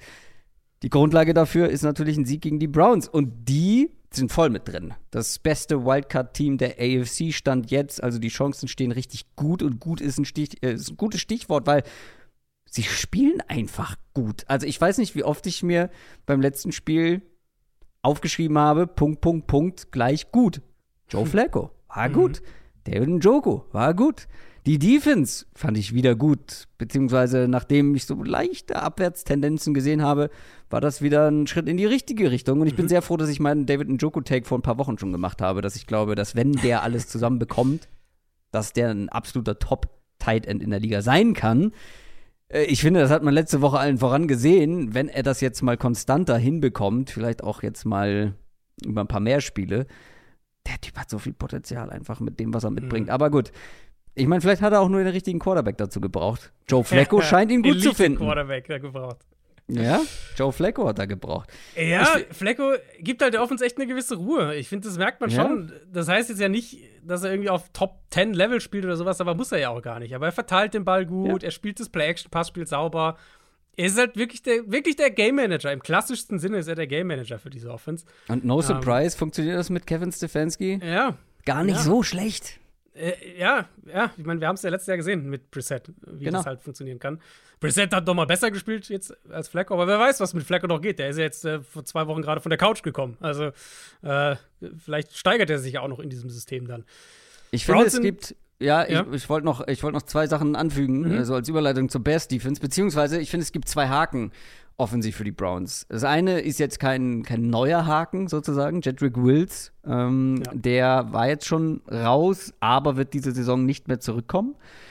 Und die Bears Defense, also wir haben ganz kurz vorhin mal drüber gesprochen, Mhm. der Pass Rush ist besser geworden, aber die ganze Defense ist besser geworden und eine der besseren Defenses der zweiten Saisonhälfte. Deswegen, das wird hier nochmal, glaube ich, ein bisschen schwieriger für die, für Joe Ja. Flacco, für Joko und alle drum und dran, wieder gut zu spielen. Ja, wäre mein erster Punkt auch gewesen. Also sind halt, die Browns sind auf Tackle jetzt wirklich bei der dritten Garde eben angekommen, mit äh, Wills raus, äh, raus, beziehungsweise jetzt sicher raus, eben DeWan Jones auch auf IR und du hast halt diese, ja, äh, jetzt, wirklich, jetzt ist es wirklich wackelig auf Tackle und ich, ich bin voll bei dir. Die Bears Defense, ich finde, da kann man wirklich einen positiven Trend ähm, attestieren. Ich habe hier mal geguckt, seit Woche 10 Platz 5 in EPA pro Play, Platz 6 in Success Rate. Der Pass Rush sieht deutlich besser aus. Gerade eben jetzt angesichts der Tackle-Situation bei den Browns könnte da auch was möglich sein. Und die Bears, das ist ja auch generell so ein, so ein Überfluss-Defense-Ding. Die Bears bieten jetzt nicht wahnsinnig viele Stackboxes an. Wahrscheinlich, ich könnte mir vorstellen, dass es diese Woche für die Browns schwieriger wird, diese offenen Play-Action-Chunk-Plays zu bekommen, die Cleveland letzte Woche gegen die Jaguars häufiger hatte. Gerade ja auch mit dem Joku. Also, Joku hat ja hat natürlich ein paar dieser Big Plays gehabt, war teilweise aber ja auch komplett offen. Also, niemand in seiner Nähe, weil die Jaguars halt viel, viel aggressiver solche Sachen nach vorne verteidigen. Ähm, Joku wird trotzdem häufig gegen Linebacker stehen, einfach weil die Bears ja auch sehr wenig Man-Coverage spielen. Joku arbeitet primär underneath, das heißt, das Matchup wird es regelmäßig geben. Kann er da gewinnen? Ist es was, wo dann, wo dann vielleicht sich die Investments der Bears auch auszahlen, die ja theoretisch mit Tremaine Edmonds und TJ Edwards da ihr, äh, ihr Defense-Kronjuwel eingekauft haben in der Free Agency?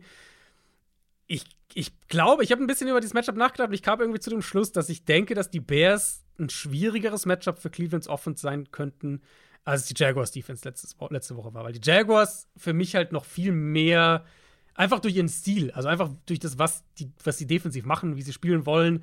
Ähm, das ist ja dieser, in dieser äh, Todd Bowles Schiene so ein bisschen Run First, Box aggressiv spielen. Glaube ich ein bisschen Stefanski auch mehr entgegenkam. Und ich glaube, dass das für Cleveland, äh, ja, für Cleveland gegen die Bears schwieriger wird, weil die Bears in der Hinsicht weniger ähm, anbieten, einfach. Justin Fields auf der anderen Seite hat die Bears Offense wiederbelebt. Vielleicht etwas spät für die Playoffs. Wie gesagt, wer weiß. Unterschätzen darf man diese Offense, finde ich, nicht mehr. Und die Herausforderung ist eine unangenehme, zugegeben. Mhm. Also, ich habe es ja gerade schon angedeutet. Ich dachte, die Browns Defense hat so ein bisschen nachgelassen. Hat sie vielleicht auch, aber ich fand gerade gegen die Jaguars die Front wieder sehr stark. Eine Nummer zu groß für die Bears Offense oder glaubst du, sie können hier auch was anrichten? Ich tendiere zu einer Nummer zu groß, aber weil wir es jetzt schon ein paar Mal gesagt haben, sollten die Bears einen Weg finden, das hier zu gewinnen. Ja. Der restliche Schedule sind zu Hause gegen Arizona, zu Hause gegen Atlanta, at Green Bay. Das ist machbar, würde ich jetzt mal sagen. Also, falls sie das hier gewinnen, dann muss man tatsächlich noch mal kurz überlegen, ob die Bears noch eine Playoff-Chance haben. Ja, ja, deswegen, ich habe es noch komplett offen gelassen, weil wenn sie das hier verlieren, brauchen wir den Gedanken gar nicht ist- aufmachen. Dann Genau, ist- richtig. Dann, Dann ist ist durch. quasi durch, ja. Ja. Ähm, also Browns haben Maurice Hurst noch verloren in der Front, der wird den Rest der Saison verpassen. Dafür soll ja jetzt endlich dann tatsächlich Denzel Ward zurückkommen. Das wäre für so eine Man-Heavy-Defense, die Cleveland ja immer noch spielt, sehr, sehr wichtig gegen DJ Moore natürlich allen voran. Und dann kann Cleveland, glaube ich, hier auch seinen Stil spielen. Also Man-Heavy, Box, aggressiv spielen. Die Browns spielen die meisten Middle-of-the-Field Close Coverages in der NFL, also Single High Coverages die meisten Sieben-Mann-Boxes und die neuntmeisten Stack-Boxes in der NFL. Und dann halt wirklich Justin Fields zwingen, sie zu schlagen. Und ich finde, Fields spielt klar verbessert insgesamt, aber nicht, wenn er Druck bekommt. Und die Browns werden ihn dann, denke ich, unter Druck setzen können, ohne ihn zu blitzen. Sie haben athletisch äh, nicht genug will ich nicht sagen, weil das ist wahrscheinlich dann unfair Fields gegenüber. Sie haben athletisch, aber zumindest f- viel Qualität auch auf Linebacker, um Justin Fields vielleicht häufiger mal in der Box zu halten oder hinter der Line of Scrimmage zu halten oder, oder noch irgendwie an den Rand zu kommen, wenn er dann läuft. Ähm, ich tendiere eher dazu, dass die Browns hier eine Nummer zu groß sind. Aber das ist ja auch das Schöne an solchen Spielen. Es ist ein, ein aussagekräftiger Test dann irgendwo auch für, für Justin Fields. Ja, auf jeden Fall. Aktuell sind die Browns mit dreieinhalb Punkten favorisiert und trotzdem, glaube ich, könnte das ein relativ enges Spiel werden. Ich glaube, es hängt halt sehr mhm. von Justin Fields und der Offense ab. Aber gleich, gleichzeitig kann auch die Defense, äh, Joe Flacco und so. Ja, Low Scoring. Also es ist schon, schon eng. Das ist ein Low Scoring Spiel für mich. Ähm, mhm. Und dann kann halt wirklich das eine Big Play, also die Entscheidung sein. Das Big Play kann halt ein, kann dann halt doch mal der offene Play-Action-Shot sein, aber es kann auch ein 30 Yard Justin Fields Run natürlich sein. Deswegen, äh, ich, ich finde es auch relativ eng, das Spiel. Wesentlich enger, als ich es vor drei, vier Wochen noch gedacht hätte. Definitiv. Dann kommen wir zu den Tennessee Titans. Die spielen gegen die Houston Texans. Die Texans, ein weiteres 7 und 6 Team der AFC nach einer überraschenden Niederlage gegen die Jets. Die Titans haben überraschend, sehr überraschend gewonnen. Gegen die Dolphins stehen 5 und 8. Die Texans allerdings, die hätten letzte Woche einen riesen Schritt in Richtung Playoffs machen können. Haben sie aber nicht. Stattdessen könnte denen so ein bisschen die gute Saison, die überraschend gute Saison aus mhm. den Händen gleiten, weil statt dem Sieg brechen denen die ganzen Playmaker weg, die sie erst in mhm. diese Lage gebracht haben. Und wir sprechen da nicht nur über Tank Dell, der letzte Woche schon raus war. Dalton Schulz war raus. Äh, dann im letzten Spiel hat sich dann auch noch Nico Collins verletzt. Da muss man schauen, ob er spielen kann. Und natürlich musste irgendwann auch CJ Stroud raus mit einer Gehirnerschütterung. Ist im Concussion-Protokoll. Ist auch noch nicht klar, ob er spielen kann. Es ist sehr viel Ungewissheit ja. vor so einem wichtigen Spiel. Total. Und dann kannst du noch Titus Howard dazu packen. Das ist jetzt ja. kein Playmaker, aber halt einer der Starting Offensive Linemen, der auch mittlerweile raus ist. Das ist schon sehr viel, ja. Und, und die, das wird natürlich einen riesen Impact auf dieses Spiel haben und damit auch auf die Playoff-Chancen der Texans, weil in diesem 7 und 6 Pulk in der AFC, sage ich jetzt mal, jede Niederlage, gerade auch innerhalb der Conference, kann natürlich sehr teuer dann einfach sein. Und das macht die Preview auf das Spiel schwierig. Also, wenn Stroud nicht spielen sollte, dann reden wir über Davis Mills mit vielleicht Noah Brown und Robert Woods als seine primären Receiver. Also dann, glaube ich, wird das eher nix hier. Wenn wir jetzt mal sagen, Stroud zumindest für diese Preview, sagen wir jetzt mal, Stroud kann spielen. Ähm, es ist das erste Spiel zwischen diesen beiden Teams. In zwei Wochen spielen die dann direkt nochmal gegeneinander. Das heißt, mhm. dahingehend haben wir noch keine Daten. Was wir wissen, ist, dass das Run-Game der Texans jetzt immer noch sehr inkonstant ist. Das war jetzt gegen die Jets auch wieder nicht gut. Okay, kann man halbwegs nachvollziehen, ist eine starke Defense. Aber es war auch gegen Denver nicht wirklich gut die Woche davor. Es war gegen Jacksonville nicht gut, abgesehen von, von äh, einem guten Tank Dell Run und ein paar Stroud Scrambles. Titans ohne Simmons natürlich. Ähm, Christian Fulton hat gegen Miami mit einer Oberschenkelverletzung gefehlt, ist auch fraglich hier. Für mich steht die große Frage jetzt, abgesehen von den Verletzungen mal, die große Frage im Zentrum, inwieweit Houston dieses aggressive Passing-Game aufrechterhalten kann. Ohne Tank Dell, ohne ein Run-Game, auf das sie sich stützen können, vielleicht ohne Nico Collins, das ist schon sehr, sehr viel verlangt. Und die Titans, die Titans sind in der Secondary definitiv angreifbar. Aber der Pass Rush kann selbst ohne Simmons immer noch gute, gute Matchups für sich ausnutzen. Auch das haben wir gegen Miami gesehen. Mhm. Gerade wenn der Quarterback den Ball länger hält. Und dann hast du eben auch die Möglichkeit, wir haben das jetzt von einigen Defenses gesehen in den letzten Wochen, dass sie Houston deutlich effizienter geblitzt haben, als es in der Frühphase der Saison der Fall war. In der Frühphase der Saison haben Defenses das probiert und die Texans haben den Blitz regelmäßig zerlegt. Also wirklich konstant Big Plays, Antworten gefunden, wie auch immer. Das hat sich geändert in den letzten Wochen. Und das war jetzt gegen die Jets ein Problem. Ähm, es war gegen Denver ein Problem, haben wir drüber gesprochen mit den Blitzes, gerade bei Early Down. Äh, so ein bisschen fürchte ich, das ist, was du gesagt hast, dass den Texans so ein klein wenig jetzt die Fälle davon schwimmen in, in, der, in der späten Phase der Saison. Was sehr schade wäre. Auf der anderen Seite ja. haben die Titans irgendwie dieses Spiel gegen die Dolphins gewonnen. Frag ja. mich nicht wie. Will Levis hat irgendwie für über 300 Yards werfen dürfen, werfen können. Und spielt jetzt gegen eine Defense, die genau das gerade gegen Zach Wilson zugelassen hat der da über 300 Yards passen durfte und damit Zach Wilson irgendwie wieder neues Leben eingehaucht hat. Mhm. Also, auch hier jetzt aus, aus äh, Houston Defense-Sicht nicht die allerbesten Vorzeichen. Aber wie gesagt, ich weiß nicht, ob ein Will Levis das wieder reproduzieren kann. Da waren ja auch viele Plays dabei, die ja. nicht jeden, jedes Mal so funktionieren. Will Levis erinnert mich ein bisschen an Rookie Josh Allen Ähm, Ja. dieser Chaos-Faktor, dieser ich werfe jetzt meinen gesamten Körper in diesen 7-Yard-Run bei erster und 10, ist mir scheißegal. Gegen Jalen Ramsey Gegen unter Jalen anderem. Ramsey, ja. ähm, die Power natürlich im Arm auch. Dieses wilde Spiel insgesamt. Mit auch Turnovern, klar. Da gibt es, finde ich, so ein paar Parallelen. Also, wenn wer Josh Allen als Rookie gesehen hat und sich daran erinnert, ich finde, schaut euch dieses Dolphins-Spiel an von Will Levis. Da, da war sehr, sehr viel davon ähm, dabei. Ich meine, ich meine es gegen Miami, jetzt neben dem Entertainment-Faktor, der ja dann mit so einem Quarterback logischerweise auch kommt, fand ich es schon stark, wie Levis dann auch nach diesen Turnovern zurückkam. Also er wirft diesen Screen Pick Six und ne, die haben Turnover und blöde Plays. Und dieser, dieser mentale Aspekt irgendwo, den er zu haben scheint, ist eine kritische Qualität bei einem Quarterback. Und ich glaube, Levis bringt da echt einiges mit. Die Stat ist ja auch wild. Seit 2016 waren Teams, die unter drei Minuten vor Spielende mit 14 Punkten oder mehr hinten lagen. Willst du raten, was der Rekord war? Oder hast du es gesehen? Nee, ich habe auch gar kein Gefühl. Ich blamier mich hier nur wieder. 0 und 767. Jetzt sind sie 1 und 767, weil die Titans dieses Spiel gewonnen haben. Und ich meine, das ist immer noch ein Titans-Team, das kein verlässliches Run-Game hat. Als, warte mal kurz, als hätte ich das raten können. Hast du mich doch so auf, hättest du mich doch so auflaufen lassen. Gut, dass ich mich nicht hinreißen lassen. Als hätte auch so ein. Was wäre was, was wär denn dein Gefühl gewesen, als ich gesagt habe, rate mal, was, also, was hättest du so gedacht?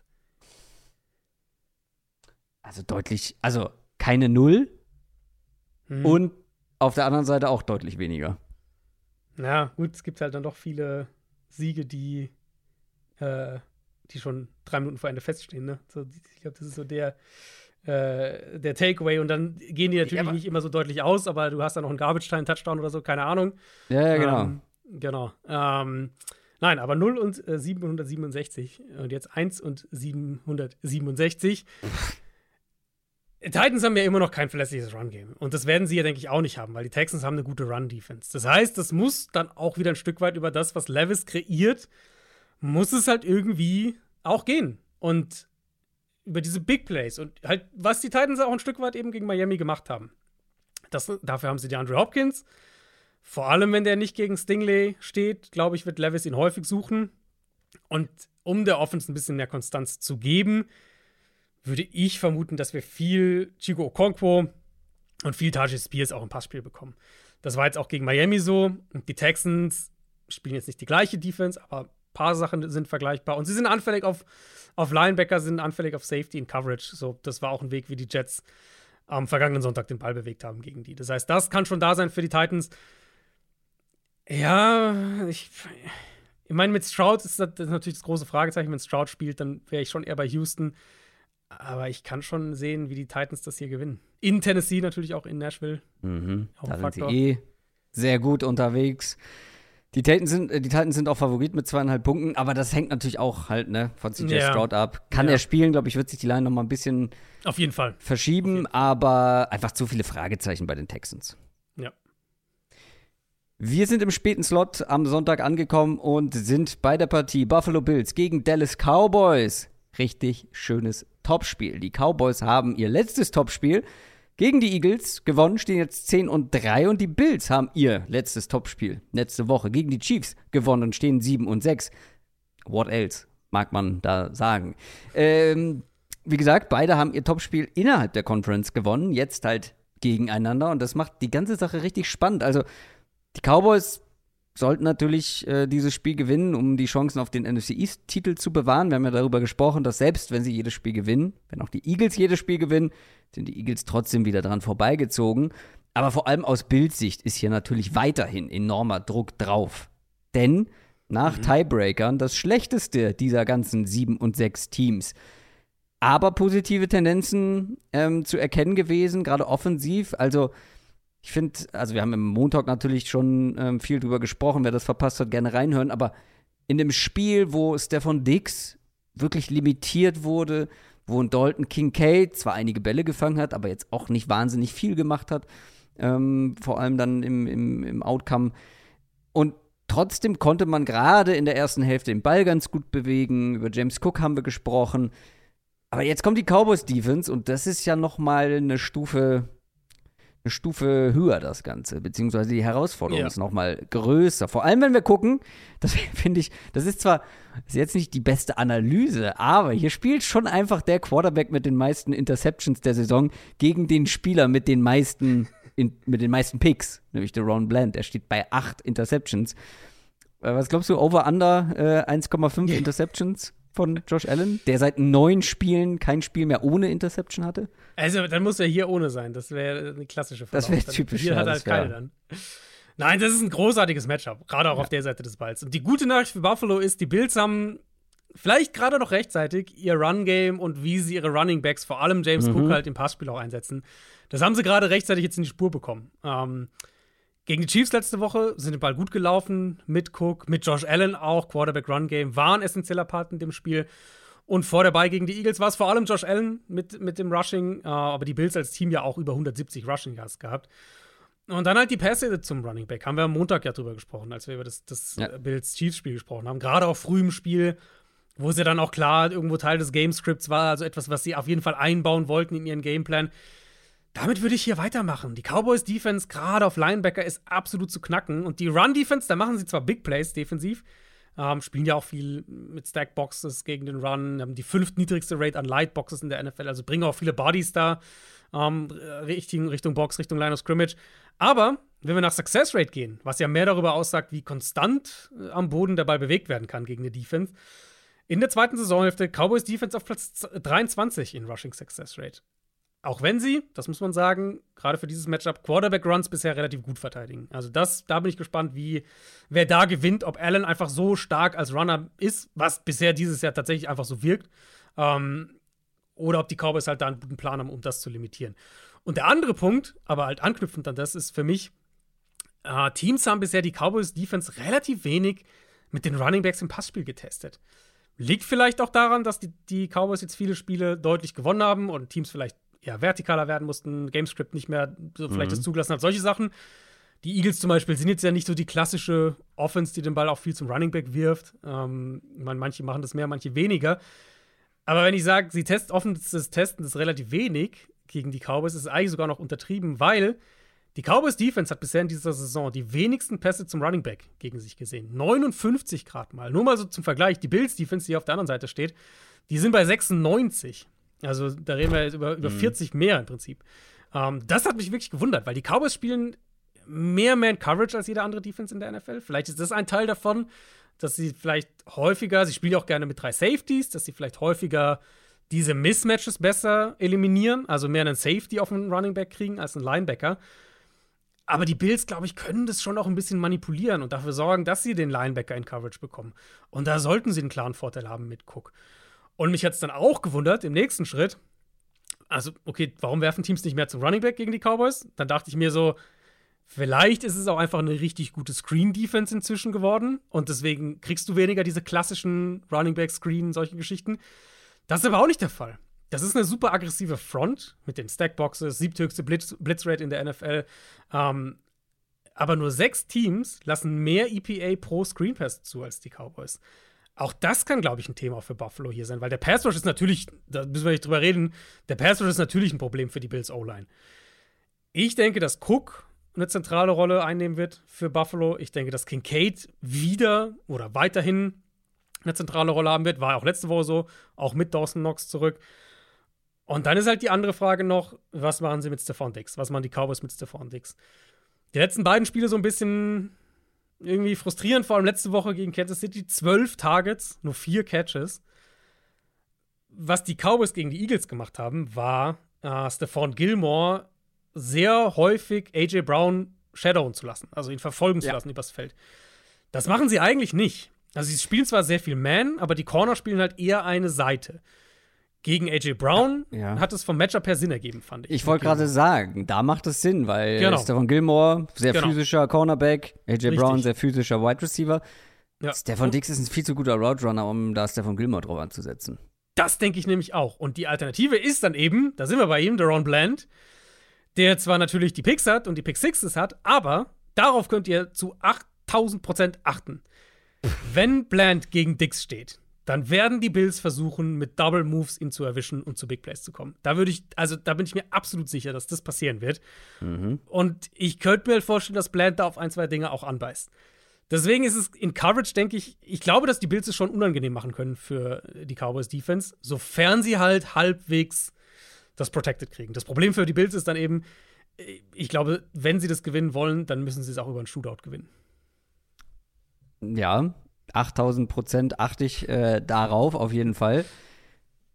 Äh, ich bin gespannt, zu wie viel Prozent du auf die andere Seite schaust. Die Cowboys Offense weiterhin sehr stark. Dak Prescott auch ja. weiterhin sehr stark. Ich bin da vor allem auf die Bills Defense gespannt, weil die war gut gegen die Chiefs.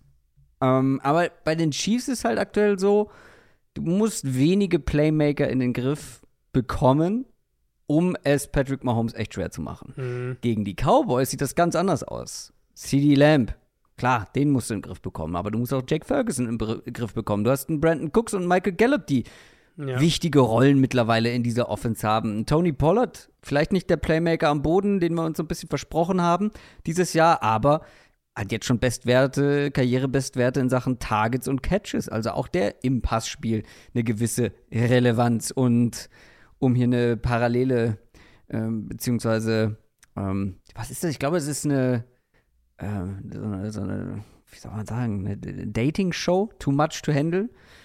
Meine Frage ist eigentlich nur, ist es too much to handle falsch. für die Bills Defense? Äh, ja, ehrlicherweise. too hot to handle heißt das. ja, kann man auch fragen. Ist die Defense, ist die Offense der Cowboys too hot to handle? Äh, mh, ähm, ja, ehrlich gesagt, ich glaube ja. Deswegen denke ich, dass die Bills halt auch, wenn, dann einen Shootout gewinnen müssen. Die Bills Defense ist halt immer noch solide. Aber sie ist nicht mehr mehr als solide. So finde ich, kann man es beschreiben. Und es trifft dann ehrlicherweise auf alle Bereiche zu. Also die Front, der Pass Rush ist sehr, sehr inkonstant. Jetzt hatten sie gegen die Chiefs hier und da mal Erfolg. Aber es war ja jetzt auch nicht so, dass der Pass Rush ein Spiel dominiert. Jetzt kommt eine deutlich, deutlich stabilere Cowboys-Line. Plus AJ Panessa könnte mit seiner Rippenverletzung ausfallen. Das gleiche kann man über die Run-Defense sagen. Auch da, Buffalo ist nicht furchtbar. Ist jetzt keine Katastrophen-Run-Defense, aber man kann sie auf jeden Fall attackieren am Boden. Die Linebacker in Coverage sind schlagbar. Gerade hier kritisches Matchup. Du hast einen der, der, eines der Targets gerade angesprochen, Jake Ferguson. Dak wirft sehr gerne über die Mitte zum Teil, denn tief. Was ich hier, das wäre meine Prediction für diese Seite des Balls. Die Bills sind viel in Two-High-Looks. Da wird es zwei, drei tiefe Bälle über die Mitte zum Titan geben. Auch da bin ich mir absolut sicher. Und weil die Bills viel in Zone-Coverage sind, heißt es, wir werden auch, wie gegen die Eagles, letzte Woche CD Lamb gegen Linebacker kriegen. Und auch das ist natürlich ein mieses Matchup aus Bills Defense-Sicht. Und dann habe ich in der Vorbereitung jetzt hier, habe ich echt überlegt, okay, wie kann ich es umdrehen? Also wie, wie kann ich Wege finden, wo Buffalo dieser Cowboys Offense so richtig Probleme bereiten kann? Und ehrlicherweise ist mir keiner so richtig eingefallen. Also mein Best Guess am Ende ist, dass Buffalo wahrscheinlich bemüht sein wird, eben möglichst wenige Shotplays anzubieten. Bemüht sein wird, die Cowboys zu langen Scoring Drives zu zwingen einfach die Chance erhöhen, dass es einen kritischen Fehler gibt, dass es ein kritisches Big Play der eigenen Defense gibt. Aber auch in dem Spiel, also selbst wenn ihnen das gelingt, vertraue ich der Cowboys Offense einfach im Moment sehr, weil dazu spielt Dak zu gut, dazu ja. sind sie zu flexibel, dazu ist ihr Waffenarsenal auch gerade halt auf Wide Receiver zu stark für diese Bills Cornerbacks und deswegen ja, ich es ist glaube ich halt wirklich so als wenn die wenn die Bills Offense irgendwie 30 Punkte macht und die Bills Defense die Cowboys immer wieder zu langen, langen Drives zwingt und dann halt sie zwei, dreimal stoppt, Field Coach statt Touchdown, mhm. ein Turnover, keine Ahnung was. Das ist halt, glaube ich, die realistischste Formel, wie Buffalo das Spiel gewinnt. Wenn sie das nicht schaffen, dann werden es die Cowboys gewinnen. Ich hatte ein bisschen gehofft, dass du mehr in Richtung Bills tendierst, weil die Bills sind Favorit mit zweieinhalb Punkten, was mhm. mich sehr überrascht hat, weil ich bin schon relativ klar bei den Cowboys. Ja, ist halt der, ähm, äh, der Cowboy Home und Away Split ein bisschen, ne? Cowboys sind 3 und 3 auswärts. Alle drei Spiele, die sie verloren haben, waren auswärts. Das ist, denke ich, hier Teil des Arguments. Die letzten, von letzten mhm. äh, fünf Spielen, glaube ich, ja, fünf Spiele waren vier, aus, vier zu Hause. Das einzige, das auswärts war, war Carolina, was du eigentlich nicht wirklich zählen kannst. Also, ich schätze, dass das mit da reinspielt. Hm. Dann bin ich gespannt, ob wir darüber an einem anderen Zeitpunkt, zu einem hm. späteren Zeitpunkt in dieser Folge nochmal sprechen werden. Vorher sprechen wir über das Sunday Night Game. Die Jacksonville Jaguars gegen die Baltimore Ravens. Die Ravens stehen 10 und 3. nach dem Overtime-Sieg gegen die Rams und die Jaguars. Zwei Niederlagen in Folge jetzt kassiert, stehen 8 und 5. Und wir haben drüber gesprochen. Ich hab's, ich hab's erwähnt. Was ist, wenn die Jaguars noch rausdroppen aus den Playoffs, wenn die jetzt anfangen zu taumeln, zu stolpern? Noch sind sie Division Leader. Die Colts und Texans im Nacken. Gut, die haben jetzt beide, die haben jetzt beide nicht für äh, fürs Zittern gesorgt bei den Jaguars wahrscheinlich letzte Woche. Aber die Jaguars müssen ganz dringend wieder in die Spur finden. Oder anders gesagt, Trevor Lawrence muss wieder fitter sein, weil der hat ja sehr überraschend gespielt, finde ich, letzte Woche und hat mhm, vor allem nicht gut ja. gespielt. Jetzt ist er nicht mehr auf dem Injury Report. Man muss davon ausgehen, dass er nächste Woche wieder ein gutes Stück fitter ist. Angenommen, er ist bei 100 Prozent. Dann ist er trotzdem weiterhin ohne Christian Kirk. Und was glaubst du, wie schwer wird es gegen diese Ravens Defense? Sehr schwer. Also, ich hatte, ich weiß nicht, hattest du im Spiel den Eindruck, dass Lawrence jetzt irgendwie krass limitiert ist oder so? Eigentlich nicht, oder? Also mir ging es nicht so. Tatsächlich. Ja? Und zwar, okay. wenn er Druck bekommen hat. Ja. Da ist es mir aufgefallen. Ähm, ich finde, wenn er Druck bekommen hat, wirkte er fast ein bisschen ängstlich, fast ein bisschen, also nicht so souverän wie sonst, dass er sagt, okay, ähm, da kommt zwar Druck, aber dem kann ich dann vielleicht mit ein paar Steps noch ausweichen. Ähm, ich versuche rauszukommen, ich versuche abzusteppen in der ja, okay, Pocket. Aber in seinen Bewegungen Fandest du in seinen Bewegungen? Nee, das nicht unbedingt, genau, aber ich fand, ich, ja. wie er, also vielleicht so ein mentales Ding, so, oh, hoffentlich okay, ja. nichts auf mhm. meinen Enkel äh, auf, mein, auf mein Sprunggelenk irgendwie bekommen. Ich finde, er hat viel zu überhastet reagiert, sobald er Druck bekommen hat. Mhm, mhm. Und ich glaube, wie viele Interceptions waren es? Drei? Äh, ja. und drei. zwei davon hat er, glaube ich, gegen Druck geworfen. Äh, da wirkte er schon sehr, ja, ängstlich, ist, glaube ich, das beste Wort. Das, da würde ich mitgehen. Aber also ich, mich hat es halt vor allem gewundert, dass ich nicht den Eindruck hatte, dass er sich nicht bewegen kann. Ja, er hatte ja sogar ein paar Runs, ne? Also richtig, das war also das hat mich total überrascht, weil normalerweise ja, ja. so High Ankle Sprain okay als Quarterback, wenn du halt vielleicht super statue-mäßig dann in der Pocket spielst, genau. dann geht's, aber so war es ja eigentlich nicht. Aber bei dem Take würde ich halt mitgehen, den, den du gerade gesagt hast. Und reden halt über eine Offensive Line, die ja nicht mit dem ersten und auch nicht mit dem zweiten, sondern mit dem dritten und teilweise vierten Left Tackle gespielt hm. hat in diesem Spiel. Ja. Ezra Cleveland und Blake Hans. Vielleicht kann Walker Little zurückkommen diese Woche. Das wäre extrem wichtig. Also Walker Little ist jetzt auch keine, jetzt auch keine Koryphäe auf Left Tackle, aber halt ein solider Spieler, so, der da dir ein bisschen mehr Sicherheit gibt, der wahrscheinlich auch Lawrence mehr Sicherheit gibt in der Pocket. Gerade halt für dieses Matchup gegen die Ravens, weil eben natürlich kein Christian Kirk, ähm, die Ravens scheinen Glück im Unglück gehabt zu haben, was die Kyle Hamilton-Verletzung angeht. Der musste ja verletzt raus gegen die Rams. Klingt aber so, als hat der eine echte Chance zu spielen. Und dann haben wir ja jetzt diese Secondary wirklich so langsam mal in Bestbesetzung. Humphrey war zurück letzte Woche, Marcus Williams sitzt seit ein paar Wochen wieder da. Wie gesagt, Hamilton scheint, äh, scheint da mit einem blauen Auge davongekommen zu sein. Die große Gefahr, die ich halt hier sehe, ist, dass Lawrence den Ball wieder länger halten muss und dass der Druck dann halt kommt. Jetzt auch hier siehst du ein bisschen einen Trend seit Woche 10 hat er seine drei Spiele mit der längsten durchschnittlichen Zeit bis zum Wurf gehabt in dieser Saison. Mhm. Die Ravens in der zweiten Hälfte gegen die Rams fand ich sehr, sehr stark an der Line of Scrimmage. Sie blitzen immer noch sehr, sehr wenig. Aber halt, wenn sie mit, mit vier rushen, also mit vier Mann rushen, Top 4 Success Rate. Ich habe da echt Bedenken bei der Jaguars Offense. Und ich denke, dass die Ravens die Line of Scrimmage relativ klar gewinnen werden. Umso mehr, wenn Jacksonville halt dann wieder irgendwie mit dem dritten Left Tackle spielt. Und Jacksonville hat eh kein konstantes Run-Game. Das wäre schon sehr überraschend, wenn sie jetzt gerade in dem Matchup hier den Ball gut laufen können, auch wenn es die Rams teilweise letzte Woche konnten. Das muss am ehesten ein Evan Ingram-Spiel werden. Vielleicht ein, vielleicht ein Calvin Ridley im Slot-Spiel. Vielleicht ein Travis Etienne Screen-Game. Mhm. Ich glaube, das Screens waren, sind tatsächlich was, womit die Ravens dieses Jahr ab und zu mal was zugelassen haben. Das kann vielleicht ein Mittel für, für Jacksonville sein. Jaguars werfen ja relativ viele Screens und haben mit Etienne auch eine gute Waffe dafür. Aber ja, ich. Na, das, das, Spiel gegen Cleveland war schon so ein bisschen besorgniserregend aus, aus Jaguars Offensicht. Auf der anderen Seite haben wir relativ viel über die Ravens Offense gesprochen. Das lief jetzt nicht alles rund, auch wenn die Zahlen ganz gut aussahen am Ende. Und vor allem natürlich dann auch das Ergebnis. Aber was glaubst du, muss besser laufen gegen die Jaguars? Und vor allem tue ich den Jaguars defensiv ein bisschen Unrecht, wenn ich glaube, dass die Ravens hier relativ easy den Ball bewegen können? Äh, ja, könnte ich schon auch, könnte ich mir schon auch vorstellen. Also ja, die Ravens, wir haben ja am Montag darüber gesprochen, ähm, diesem, sagen wir mal, sehr aggressiven Ansatz, den sie da teilweise hatten, der nicht ideal war, fand ich in dem, in dem Matchup gegen die Rams. Aber zwei Punkte. Zum einen darf man da natürlich nicht unterschlagen, dass, dass Lamar Jackson zwar ein paar merkwürdige Dinger drin hatte, aber auch ein paar richtig gute Plays als Passer ja. und als Scrambler. Und zum anderen, der Gameplan, den sie gegen die Rams gespielt haben letzte Woche, wird wahrscheinlich gegen Jacksonville deutlich besser funktionieren, wenn sie eine ähnliche Variante spielen. Weil die Jacks verteidigen die Box aggressiver als fast jede andere Defense in der NFL. Die Jacks spielen fast 50% ihrer Pass-Plays in Single High Coverage. Die sind auf Platz 27 in der NFL in Success Rate in Single High.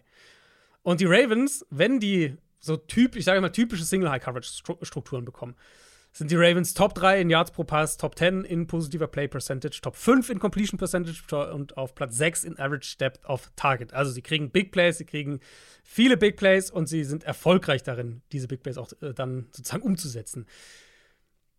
Ich erwarte jetzt hier auch nicht, dass die Jaguars das plötzlich mit einer leichteren Box angehen, weil die Ravens sind halt dafür zu gut. Die Ravens sind zurück als Nummer 1 Run Game in der NFL. Platz 1 in EPA pro Run, Platz 1 in Rushing Success Rate. Das liegt viel an Lamar, klar, aber ich kann mir nicht vorstellen, dass die Jaguars hier ihre primäre defensive Herangehensweise ändern und plötzlich weniger die Box, weniger, weniger schwer die Box spielen.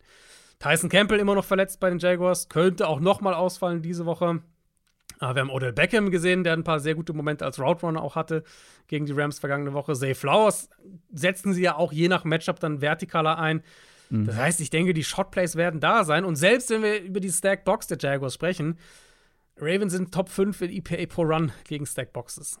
Also, äh, strukturell gedacht ist es irgendwie ein Matchup, das, glaube ich, Baltimore auch noch mehr liegen wird als die Rams äh, letzte Woche. Baltimore aber nur dreieinhalb Punkte favorisiert, weil auch auswärts. Mhm. Also, es wird mich schon überraschen, wenn die Jaguars hier plötzlich einen Sieg ja. herbeizaubern. Ja, es spricht schon viel für die Ravens.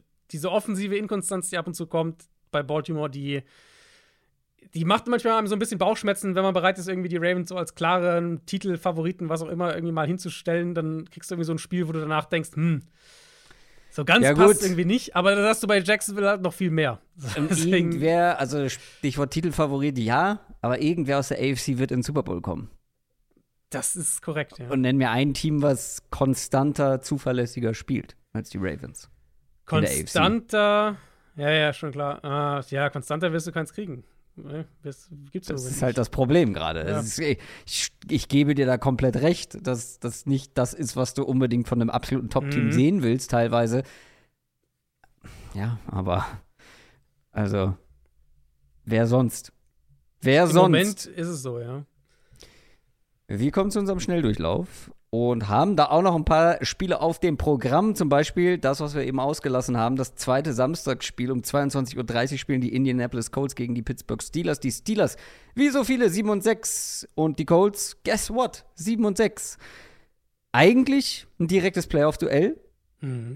Aber bei beiden hat man nicht unbedingt das Gefühl, yo, Playoff-Teams. Andere Teams wirken gerade besser gefestigter. Aber da fragt keiner nach, weil eins dieser Teams wird sehr, sehr wahrscheinlich 8 und 6 stehen nach diesem Spieltag und deutlich bessere Karten haben, was eine Wildcard angeht. Und wir haben ja das wunderbare Quarterback-Duell mit Strubisky gegen Gardner Minshew, denn Kenny Pickett wird weiterhin ausfallen.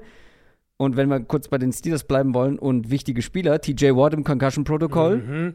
genauso wie Alex Highsmith. Also da könnten echt wichtige Spieler ausfallen. Wie groß sind die Hoffnungen aus Steelers Sicht in diesem Spiel? Also ich bin ehrlicherweise bei den Colts. Ich weiß nicht, ob du, ob du Steelers-Fans Hoffnung machen möchtest, aber ich tendiere hier eher zu den Colts, ehrlich gesagt. Ähm, Colts haben letzte Woche Grover Stewart zurückbekommen. Das hilft dieser Run-Defense auf jeden Fall. Steelers konnten gar nichts am Boden machen letzte Woche gegen die Patriots, mit auch irgendwie dem erwartbaren Resultat dann. Mit Stubisky wird diese Offense nicht tragen. Er wird diese Woche nochmal starten, ähm, wobei ich nicht ausschließen will, dass wir Mason Rudolph bekommen irgendwann. Steelers-Fans haben ihn ja schon lautstark gefordert letzte Woche. Mason Rudolph, ja. Mhm. Long time ähm, no see. Ja, korrekt. Auch nicht schade, aber gut. Äh, mhm. Das halt plus diese ganze TJ Watt-Sache, der ja Also die Situation bei Watt war ja so, dass er einen Treffer gegen den Kopf eingesteckt hat. Mhm. Ich glaube, gleich beim ersten Drive sogar. Dann kurz gecheckt wurde, dann später nochmal irgendwie untersucht wurde, dann mit einem dunkleren Weiser am Helm zurückkam. Was ja durchaus den Schluss zulassen würde, dass er vielleicht ein bisschen lichtempfindlicher war, was für eine Gehirnerschütterung sprechen könnte. Und am Tag nach dem Spiel hat er dann Symptome gemeldet, ist im Concussion-Protokoll, jetzt dann genau eben wie Highsmith, also beide Pass-Rusher. Und bei Watt haben sich inzwischen auch die NFL und die NFLPA eingeschaltet, um das zu untersuchen, was da an der Sideline passiert ist und ob da, da nicht Dinge schiefgelaufen ja. sind. Ähm, ja, so ein bisschen Bad Vibes, finde ich. Bad Vibes gerade rund um die Steelers, die jetzt halt rein sportlich gesprochen auch in aufeinanderfolgenden Wochen gegen die 2 und 10 Cardinals und gegen die 2 und 10 Patriots verloren haben. Und ja. die so ein bisschen auseinanderzufallen scheinen, ganz ehrlich. Und Coles jetzt, ja, Niederlage gegen die Bengals, so, also irgendwie auch jetzt nicht, jetzt auch nicht auf einem positiven Weg im Moment, aber im Prinzip, also schaut euch den Patriots Gameplan mit Bailey Zappi an letzte Woche. So würde ich es anstelle der Coles auch angehen. Bailey Zappi hat ohne. Zumindest den in der ersten Halbzeit. In der ersten Hälfte, ja, richtig. Bailey Zappi hat ohne, wenn wir Throwaways rausnehmen, hat er 26 Pässe geworfen. 20 davon waren kürzer als 10 Yards tief. Äh, Ball war schnell raus, dazu ein bisschen Run-Game und ab dafür. Offensiv keine Fehler machen, des Steelers Defense keine Big Plays erlauben, auf 20 Punkte kommen und das wird dir wahrscheinlich reichen, um dieses Spiel zu gewinnen. Und falls die Steelers wirklich ohne beide Pass-Rusher sind, ja, also dann glaube ich ehrlich gesagt, dass die Colts das vielleicht sogar einigermaßen kontrollieren können, offensiv. Ja, ich bin auch bei den Colts. Also ich traue mit Stubisky kein Stückchen mehr über den mhm. Weg und wie du schon sagst, wenn die Defense dann auch nicht das Spiel vielleicht noch eng halten kann, dann weiß ich auch nicht. Vielleicht, wenn beide spielen, TJ Watt und Alex Highsmith, ja, okay, dann kann es vielleicht ein enges Spiel ja. werden.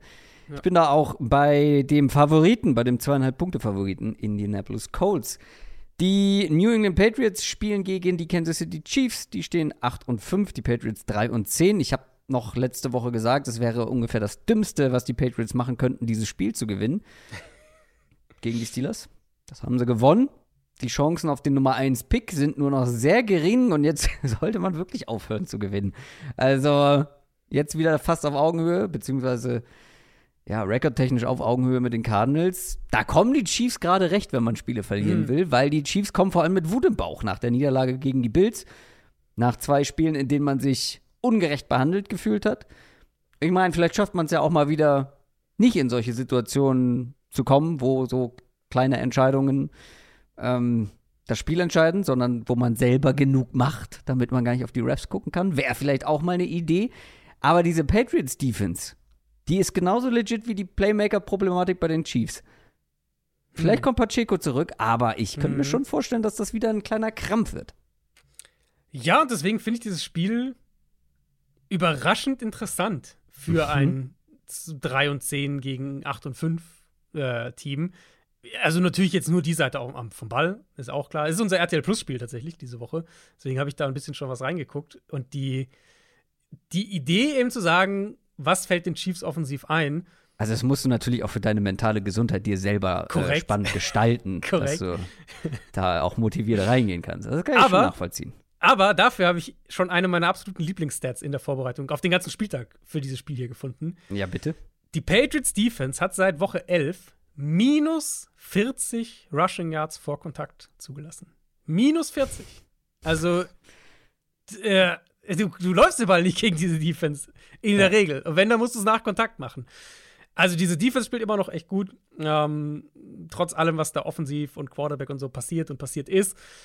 Und das ist ja auch hier so das, die, die Frage einfach. Chiefs Offense, Patriots Defense. Ähm, reden wir nach diesem Spiel von einem weiteren Spiel, in dem Kansas City offensiv Probleme hat, in dem sie sich weiter finden müssen und so weiter. Weil eben, und deswegen dieses Stat halt auch in dem Kontext hier, finde ich, sehr, sehr relevant ist oder im Kontext dieses Spiels sehr relevant ist. Ich rede ja jetzt seit Wochen darüber, dass die Chiefs in meinen Augen dieses Jahr jetzt auch dann Richtung Playoffs einen größeren Teil ihrer offensiven Identität, wahrscheinlich einen größeren Teil, als sie selber wollen, wenn du über Andy Reid und Mahomes nachdenken, im Run-Game finden müssen. Und das wird hier wahrscheinlich mhm. nicht funktionieren. Das heißt, ich habe ja diese letzten vier Spiele in der Regular Season so ein bisschen als ja, Testlabor für Kansas City geframed. Also ein relativ einfacher Schedule. Playoffs sollten jetzt nicht in Gefahr sein. Paar Sachen ausprobieren. Mal gucken, ob du irgendwelche Sachen findest, die sich in den Playoffs auszahlen könnten. Jetzt so an den richtigen Schrauben noch drehen kannst. Das hier ist für mich der wahrscheinlich beste Test in diesen restlichen Regular Season Spielen, was halt das Passing Game angeht. Weil sie werden wahrscheinlich am Boden nicht viel machen können. Ich bin sehr gespannt, was äh, die, was die, was die Patriots mit, mit Travis Kelsey machen. Wird bestimmt ein paar Kyle Duggar Matchups geben. Darauf kann man sich freuen. Belichick wird bestimmt einen Plan haben, gerade eben auch für Kelsey. Was ja wiederum auch gefährlich sein kann aus Chiefs Sicht. Weil was, wenn, das, wenn Belichick jetzt hier mit irgendwas rauskommt, was andere Teams kopieren können in den Playoffs und Kelsey noch mehr limitieren. Mhm. Also ich finde, da gibt es schon echt Storylines, um, um, wo die auch relevant sein werden für dann potenziell eben auch die Playoffs. Die andere Seite des Balls, glaube ich, können, müssen wir jetzt nicht künstlich hochreden. Also Bailey Zappi war als Game Manager erste Halbzeit gut gegen Pittsburgh. Ähm, Chiefs haben jetzt vielleicht nicht ganz die Pass Rush Qualität, die Pittsburgh in Bestform hat, aber gerade innen, äh, da werden sie Druck machen können. Und die Chiefs Defense dahinter ist ja auch in meinen Augen deutlich stabiler äh, als die Steelers allen voran, weil sie nicht mit ihrer dritten, vierten Linebacker-Garde spielen. Ja, Patriots Run Game wird wahrscheinlich einigermaßen was machen können gegen diese Chiefs Run Defense. Aber die andere Seite des Balls finde ich für so ein Matchup relativ interessant. Für so ein Matchup, was einen 9,5 Punkte Favoriten hat. Nämlich die Chiefs. Aber mhm. ja, also ich, ich habe es ja extra auch so anmoderiert. Das wird nicht leicht für die Chiefs äh, Offense. Ja. Wir müssen irgendwann noch mal über die ganze Bill Belichick-Thematik reden, aber das machen wir an anderer Stelle. Ähm, jetzt sprechen wir erstmal über die Miami Dolphins. Die spielen nämlich gegen die New York Jets und die Jets stehen 5 und 8, die Dolphins 9 und 4 auf dem Papier. Auch hier sehr große Gegensätze, aber nicht so, wie ihr denkt. Denn die Jets haben gerade überraschend gewonnen und die Dolphins haben gerade überraschend verloren. Das erste Spiel der beiden ging klar an die Dolphins, aber bei den Dolphins müssen, glaube ich, alle darauf schauen, ob Tyreek Hill spielen kann. Wir hatten es ja schon in mhm. der Quick Question so als Thema. Ich finde es schon verwunderlich. Also, jetzt mal die Qualität, die individuelle Qualität von Tyreek Hill ausgeklammert. Ich finde schon verwunderlich, wie groß das Downgrade zu sein scheint, wenn Hill mhm. nicht auf dem Platz steht. Trotz Jalen Waddle, trotz Raheem Mostert.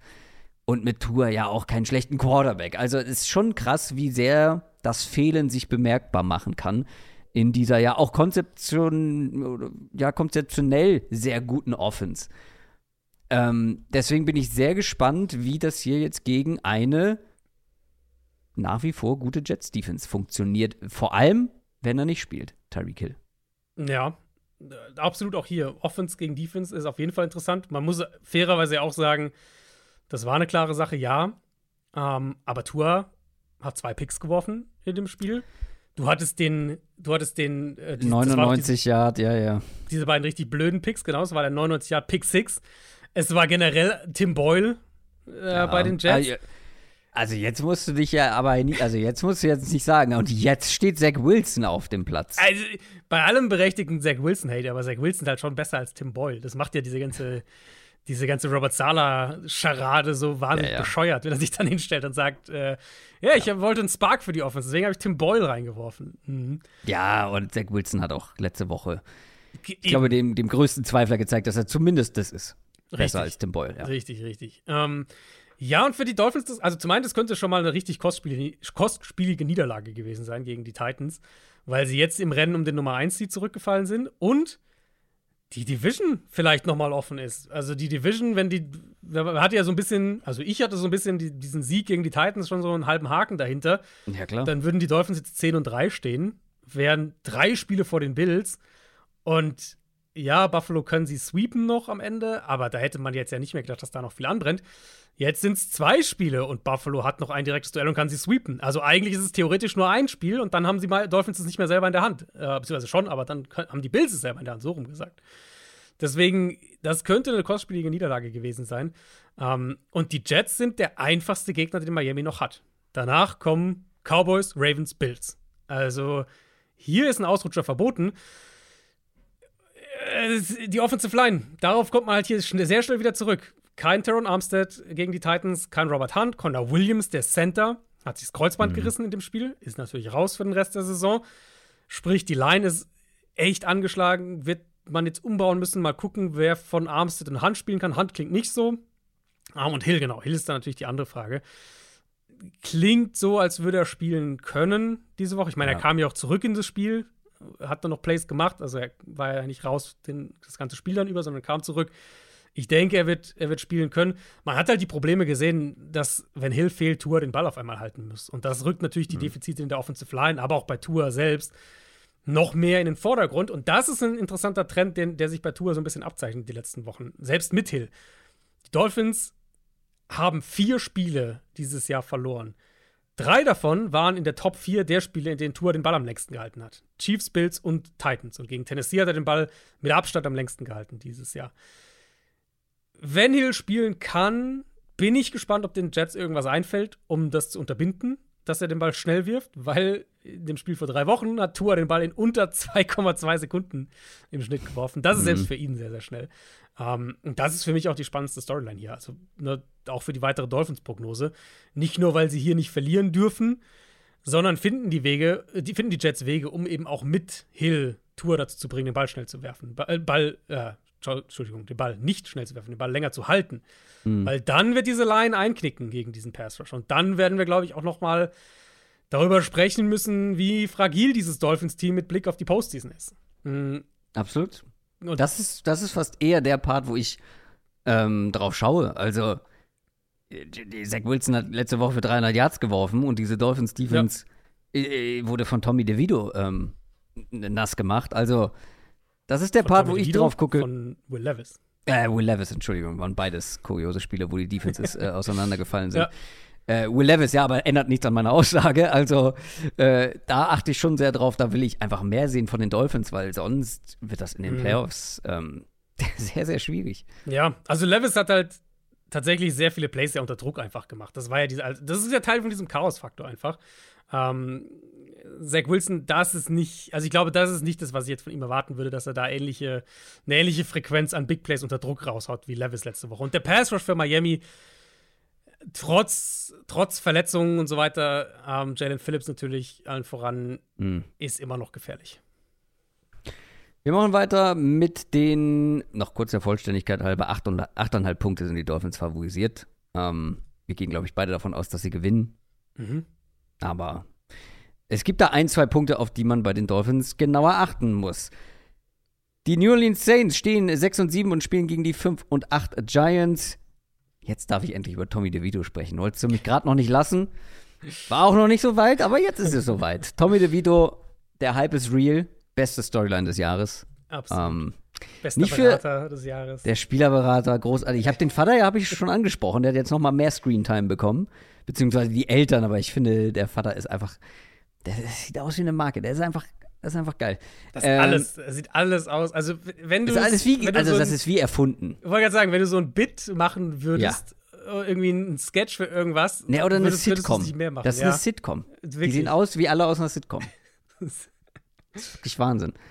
Ähm, ja, nicht die beste Storyline für Daniel Jones, muss man aber auch ganz ehrlich sagen. Ich glaube, das ist so das Schlimmste, was für ihn ja. passieren konnte, dass da jetzt einfach der dritte Quarterback mhm. aus dem Nichts so aufspielt. Okay, Frage, weil ich das ja. häufig gekriegt habe von Giants-Fans und ich eine relativ klare Meinung habe. Nein, nein. Was? Ich, die Antwort ist nein. Aber was, frag mal. Was denkst du, ist die Frage? Ist Tommy DeVito der Quarterback, nein, mit dem man in die nein, nächste nein, Saison gehen sollte? Nein, nein, nein, nein. Die Frage ist, ähm, ob die Giants nächstes Jahr in einem der ersten beiden Runden einen Quarterback draften. Jetzt, dieses Jahr? Mhm. Also irgendwie bin ich mir dazu sicher, dass sie es tun. Denke ich auch. Also, das ist auch meine ja. Antwort. Ist auch meine ja. Antwort. Nee, aber weil, weil, also klar, es gibt ein paar Giants-Fans, die sagen, hey, können wir nicht mit DeVito in die Saison gehen? Nein, das Siehste? wird nicht passieren. Es gibt aber immer weniger Giants-Fans, die, glaube ich, sagen, je, Daniel Jones kommt zurück. also sorry, aber dann würde ich dir aber auch ein bisschen äh, die Zurechnungsfähigkeit abschreiben. Ja. Böse gesagt, weil du kannst nicht dann nach dieser Saison sagen, wo zwei Quarterbacks, die nach Daniel Jones in diese Offense kamen, mhm. die besser gespielt haben als Daniel Jones, kannst du nicht sagen, ja, okay, dann lass mit Daniel Jones wieder machen. Ja. Das geht nicht, das ist ja Quatsch. Ja, da bin ich voll bei dir. Ich glaube auch, dass sie einen draften werden. Ähm, ich glaube ja. auch, dass, dass sie. Es könnte halt immer noch sein, dass sie einen vielleicht in Runde 2 draften und dann irgendwie halt so eine Situation ist, Daniel Jones ja. startet in die Saison und der andere übernimmt dann in Woche 7 oder was auch immer. Aber ich glaube, dass sie einen draften und dass dass im Laufe der, spätestens im Laufe der kommenden Saison Daniel Jones nicht mehr der Starting Quarterback sein wird. Da gehe ich auch von aus. Ich glaube aber auch nicht, dass es Tommy DeVito sein wird. Wobei ich glaube, dass Tommy DeVito eine sehr gute Karriere als Mhm. ähm, so Traveling Backup Quarterback Ja. haben könnte, weil Absolut. also zum Beispiel Gardner, Gardner Minshew und Tommy DeVito. Ich glaube, die werden wir noch viele Jahre einfach. Da werden wir noch viele Jahre dran Spaß haben. Ich Wie auch. auch immer, auf jeden Fall spielt Tommy DeVito jetzt gegen die Saints. Die sind zwar nur Dritter in ihrer Division, aber gleich auf mit den Falcons und Bucks in Sachen Record. Eigentlich steht hier Pflichtsieg drauf, glaube ich, für die Saints. Aber ich finde, es ist nur auf dem Papier ein Pflichtsieg, weil Ja, finde ich auch. die Giants sind, also, die sind zumindest für die Saints ein ernstzunehmender Gegner. Mhm. Ja, du, gehe ich voll mit. Ich, ich, mich hat auch die Line ehrlich überrascht. Sechs Punkte. Sechs Punkte, diese ja. Line. also. Ähm, also zum einen ist es so ein Spiel, wo ich keine Ahnung habe, was ich damit anfangen soll. Wir haben ganz am Anfang gesagt, dass das Verhältnis von Spielmenge zu Starting Quarterback Menge ist nicht so gut. Ähm, das ist eines dieser Spiele, das das, das das auch schwierig macht, so ein bisschen zu predikten. Zumal ja auf der anderen Seite halt der Starting Quarterback spielt, aber nicht gut spielt. Und die Saints gewinnen jetzt dieses Spiel gegen Carolina am Ende, klar. Aber sie gewinnen es halt auch mit einem Punt-Block-Return zum Touchdown. Ja. Fünf Turnover und Downs von der Panthers Offense. einem verschossenen Field Goal von Carolina. Und die Panthers hatten ja sechs Punkte am Ende. Drei dieser sechs Punkte kamen bei einem Field Goal, nachdem Carolina erster und Goal an der Ein-Yard-Line hatte. Also, es ist halt einfach ein kaputtes Team. Und Derek Carr hatte ja keine 120 Passing Yards in dem Spiel. Deswegen wahnsinnig viel würde ich da jetzt nicht reininterpretieren wollen. Und die Giants kommen halt aus diesem emotionalen Sieg. Montagabend gegen die Packers. Tommy DeVito war echt solide. Ähm, sie konnten halt vor allem am Boden wirklich viel machen, inklusive DeVito selbst als Scrambler, auch, aber auch im designten Run-Game. Es war so ein bisschen Daniel Jones Gameplan, fand ich, aus der vergangenen Saison, wo sie ja Daniel Jones auch sehr viel ins Run-Game eingebunden haben. Und ganz ehrlich, genau da würde ich anknüpfen, weil das ist für mich am ehesten noch ein legitimer Takeaway, aus, äh, was die Saints angeht, aus dem Panthers-Spiel, dass Carolina den Ball echt gut am Boden eigentlich bewegt hat. Die hatten über 200 Rushing Yards bei knapp 6 Yards pro Run, inklusive eben einiger richtig guter Bryce Young Scrambles. Also die Panthers haben Bryce Young jetzt nicht gezielt ins Run-Game eingebaut, aber er hat am Boden einiges kreiert. Dass die Saints Run-Defense wackelt, da haben wir jetzt die letzten Wochen ein paar Mal drüber gesprochen. Das kann schon ein Ansatz sein für die Giants. Und die andere Seite des Balls, wie gesagt, bin jetzt nicht beeindruckt von dem, was die Saints da offensiv zeigen, inklusive letzter Woche. Carr spielt einfach nicht gut. Carr hat eine der höchsten Turnover-worthy Playrates in der NFL, wenn er geblitzt wird. Das kann natürlich ein Ansatz sein hier für die Giants in dem Matchup. Die Saints haben logischerweise immer noch die individuelle Qualität von Spielern wie Olave, Demario Davis, Paulson Debo, den wir jetzt auch schon ein paar Mal rausgestellt haben. Und damit kann man diese Art Spiel immer gewinnen. Und ein Tommy DeVito kann natürlich auch drei katastrophale Interceptions werfen oder sowas. Aber wenn die Giants hier einigermaßen fehlerfrei durchkommen, dann denke ich auch, dass es eine enge Nummer wird, weil der Saints Offense vertraue ich nicht. Nee, ich auch nicht. Und deswegen, äh, du hast die Line angesprochen. Sechs Punkte, das äh, ist mir viel zu viel. Und ich wäre tatsächlich nicht mehr überrascht, wenn die Giants das gewinnen. Wer ist der bessere Quarterback aktuell? ah, du willst mich, du willst mich auflaufen lassen, weil du kennst meine Antwort.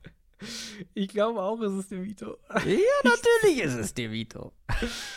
Ja, das sagt, also das sagt natürlich vor allem viel über Derek Carr aus und über die Saison, die der spielt. Ich wollte gerade irgendwas Italienisches äh, sagen, so als Ja, Ausdruck meiner Begeisterung. Und äh, mir sind äh, eine spanische Sache und eine französische Sache eingefallen. Top. Gut, dass ich nichts gesagt habe. Die Carolina Panthers spielen gegen die Atlanta Falcons. Die stehen 6 und 7 und die Panthers 1 und 12. Kein Schimmer, was ich von den Falcons halten soll. Also wirklich so gar nicht. Also so gar nicht, gar nicht. Und auf der anderen Seite, du hattest letzte Woche Hoffnung bei den Panthers. Die wurden jäh zerrissen. Aber echt. Ähm, Stichwort Pflichtsieg hatten wir gerade schon das Thema. Es ist natürlich für die Falcons. Wie groß ist die Stolpergefahr? Äh, Die Stolpergefahr liegt in dem, was die Falcons halt jede Woche eigentlich machen, nämlich dass sie halt bescheuerte Turnover haben. Hm. Zu den Panthers, also ich glaube, alles, was ich zu dem Saints-Panthers-Spiel gerade gesagt habe, reicht eigentlich zu Carolina. Das ist einfach ein Team, das einen harten Cut und einen Neustart braucht nach der Saison. Und, und das hier ist an sich ja auch ein Matchup, das halt einfach gezielt nicht gut ist für Carolina. Ich meine, Carolina konnte jetzt den Ball gegen die Saints, wie gesagt, einigermaßen gut laufen. Ähm, die Falcons haben eine stabilere Run-Defense. Die Falcons haben vor allem auch diese, diese physischen Pocket-Pusher-Typen in der Defensive Line, die Young wahrscheinlich auch eher ne, die Interior Pocket unsauber machen werden. Dann kriegt er Probleme. Ich finde halt die Falcons Offense einfach auch nur noch ermüdend, ehrlich gesagt. Ich habe letzten Sonntag Ja. auch im Laufe des Spieltags irgendwann das getweetet, dass ich einfach irgendwie done bin mit dieser Division. Ridder wieder so eine blöde Interception, dann kassiert er diesen Safety, wo er halt überhaupt nicht keine Awareness hat, den Ball viel zu lange hält in der eigenen Endzone. Die gleichen Themen wieder. Irgendwie, Ridder macht ein paar gute Plays, sie laufen den Ball irgendwie ein bisschen schlechter, als ich es mir von dieser Offense wünschen würde.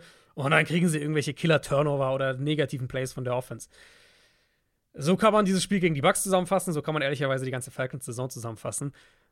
Hier sollten sie den Ball gut laufen können. Panthers haben seit Wochen jetzt eigentlich schon eine der schlechtesten Run-Defenses in der NFL. Der einzige Weg, wie Atlanta das eng werden lassen kann, ist, sind halt dumme Turnover, aber die können sie jederzeit drin haben. Also, das wäre so der einzige Punkt. Falcons sollten das gewinnen. Falcons haben dieses Jahr schon einige Spiele nicht gewonnen, die sie auch vom Spielverlauf her hätten gewinnen sollen. Das ist so schade, ne? Weißt du, wie wir vor der Saison geschwärmt haben? Ja. Ich glaube, das war sogar meine Unit, ne? Wir hatten ja Hm. äh, in irgendeiner Preview auf die ich Saison glaube, ja. Ich glaube, My ja. Unit und ja, davon ist nicht mehr viel übrig geblieben. Von diesem Hype, von dieser, von diesem Optimismus, was diese Rushing Offense angeht. Ähm, ja, Falcons mit drei Punkten favorisiert. Sollten sie gewinnen. Wenn sie es nicht tun, dann äh, wird es dann doch nochmal eng, vielleicht um den First Pick overall für die Bears. Ich meine, sie haben ja, Klammern also die Panthers. Panthers, Panthers haben ja jetzt äh, zwei Spiele, ne? Vorsprung. Ja, ja. Insofern, äh, Ja, ja, aber dann könnte es nochmal offen werden. dann könnte es nochmal offener wenn, wenn werden. die ja. einmal ins Rollen kommen, die Panthers. Nein, Quatsch. Also eigentlich ist die Nummer durch, aber Die Frage für mich ist eher, wenn die, sollten die Falcons jetzt das Spiel verlieren, wie sehr wackelt dann Arthur Smith? Also Das Arthur Smith wackelt in meinen Augen schon seit Saisonbeginn. Denkst äh, du, alle NFC South Coaches fliegen, die nicht die Division gewinnen? Also Ja. einer ist ja schon geflogen. Ja. Ja, ist auch meine Tendenz. Also Dennis Allen weiß ich nicht. Boah, die Saints sind halt auch schon brutal enttäuschend. Wenn man überlegst, dass die Derek Carr geholt haben in der Idee, Hm. wir haben eine schwache Division, jetzt holen wir Derek Carr, können wir die Division gewinnen. Wenn die am Ende irgendwie 7 und 10 gehen, Wie viel günstiger wäre Baker Mayfield gewesen? Baker Mayfield, überlegt mal, wie viel günstiger Andy Dalton gewesen wäre. Und der hat letztes Jahr besser in der Offense gespielt. Naja, gut, ich meine nur, weil Baker Mayfield diese Saison besser spielt als äh, Derek Carr in meinen Augen. Fair, ja. Baker, halt- spiel, äh, Baker hat doch ein super, was, was hast der, 5 Millionen oder sowas? Ja, ja, Also ganz, ganz günstig. Ganz wenig. Ja. Oh Mann. Ähm, ja, kommen wir zu den Washington Commanders. Die sind zu Gast bei den LA Rams. Commanders 4 und 9, Rams 6 und 7. Commanders kommen aus ihrer Bye Week, die Rams kommen aus einer bitteren Overtime-Niederlage, wo man aber auch wieder gesehen hat, wie gut diese Offense sein kann. Wenn alle fit sind, wenn alle da sind, wenn es auch nur stückweise kam, in, in Form von Big Plays meistens. Aber trotzdem, das ist eine gute Offense und die spielt jetzt gegen eine Defense, die mittlerweile nach Expected, äh, expected Points, boah, langsam, also Expected Points Added per Play, so heißt diese Statistik. Was ich sagen will, ist, die sind auf dem letzten Platz angekommen, ähm, die Washington Defense. Also nicht gut. Zumindest offensiv kann man sich hier viel versprechen. Aus Rams Sicht können sie auch defensiv Sam Howell zu genügend Fehlern zwingen, wie es eigentlich fast jeder geschafft hat bisher. Ja, also das Problem halt für Washington ist, dass auch jetzt in so einem Matchup hier die Chance ja eigentlich fast nur ist, einen Shootout draus zu machen. Also das halt irgendwie einigermaßen Highscoring und dann halt zu gewinnen. Aber dafür darf halt die Line nicht so einbrechen, wie jetzt zum Beispiel gegen Miami vor dabei. Und die Gefahr einfach gegen Donald, die dann Ja. neben die jungen Rams-Verteidiger neben Donald, Kobe Turner, Byron Young, die Gefahr ist da auf jeden Fall da. Und dann hast du halt auf der anderen Seite Stafford, der richtig gut war gegen die Ravens. Wir haben den, den Part ja nur kurz angerissen am Montag, weil wir eher auf die AFC dann eingegangen sind, aber der spielt ja auch eine richtig gute Saison. Ähm, vielleicht reicht es ja sogar für die Playoffs. Dafür dürfen sich die Rams halt wiederum auch keinen Ausrutscher mehr leisten, weil die Rams haben ja eh den schlechteren Rekord als die Vikings.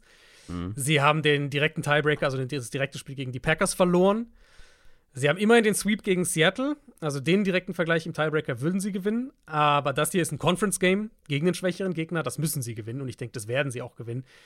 Commanders Secondary, ja, also Coverage. Washington spielt ja jetzt ein bisschen mehr Zone mit Ron Rivera, aber das wird, glaube ich, für die Rams vielleicht auch noch mehr Möglichkeiten eröffnen, um Cooper Cup und Puka Nakua in gute Matchups zu bekommen. Und dann ist der Pass Rush halt einfach nicht mehr so da für die Commanders. Run Defense jetzt auch die letzten Wochen eher im unteren Liga-Drittel gewesen. Pff, also die Rams wirken für mich zwei Stufen besser im Moment. Ja, gehe ich mit. Die Rams mit sieben Punkten favorisiert. Ein Pflichtsieg. Und ja. dann zum Abschluss haben wir noch die Arizona Cardinals. Die empfangen die San Francisco 49ers. Die stehen 10 und 3.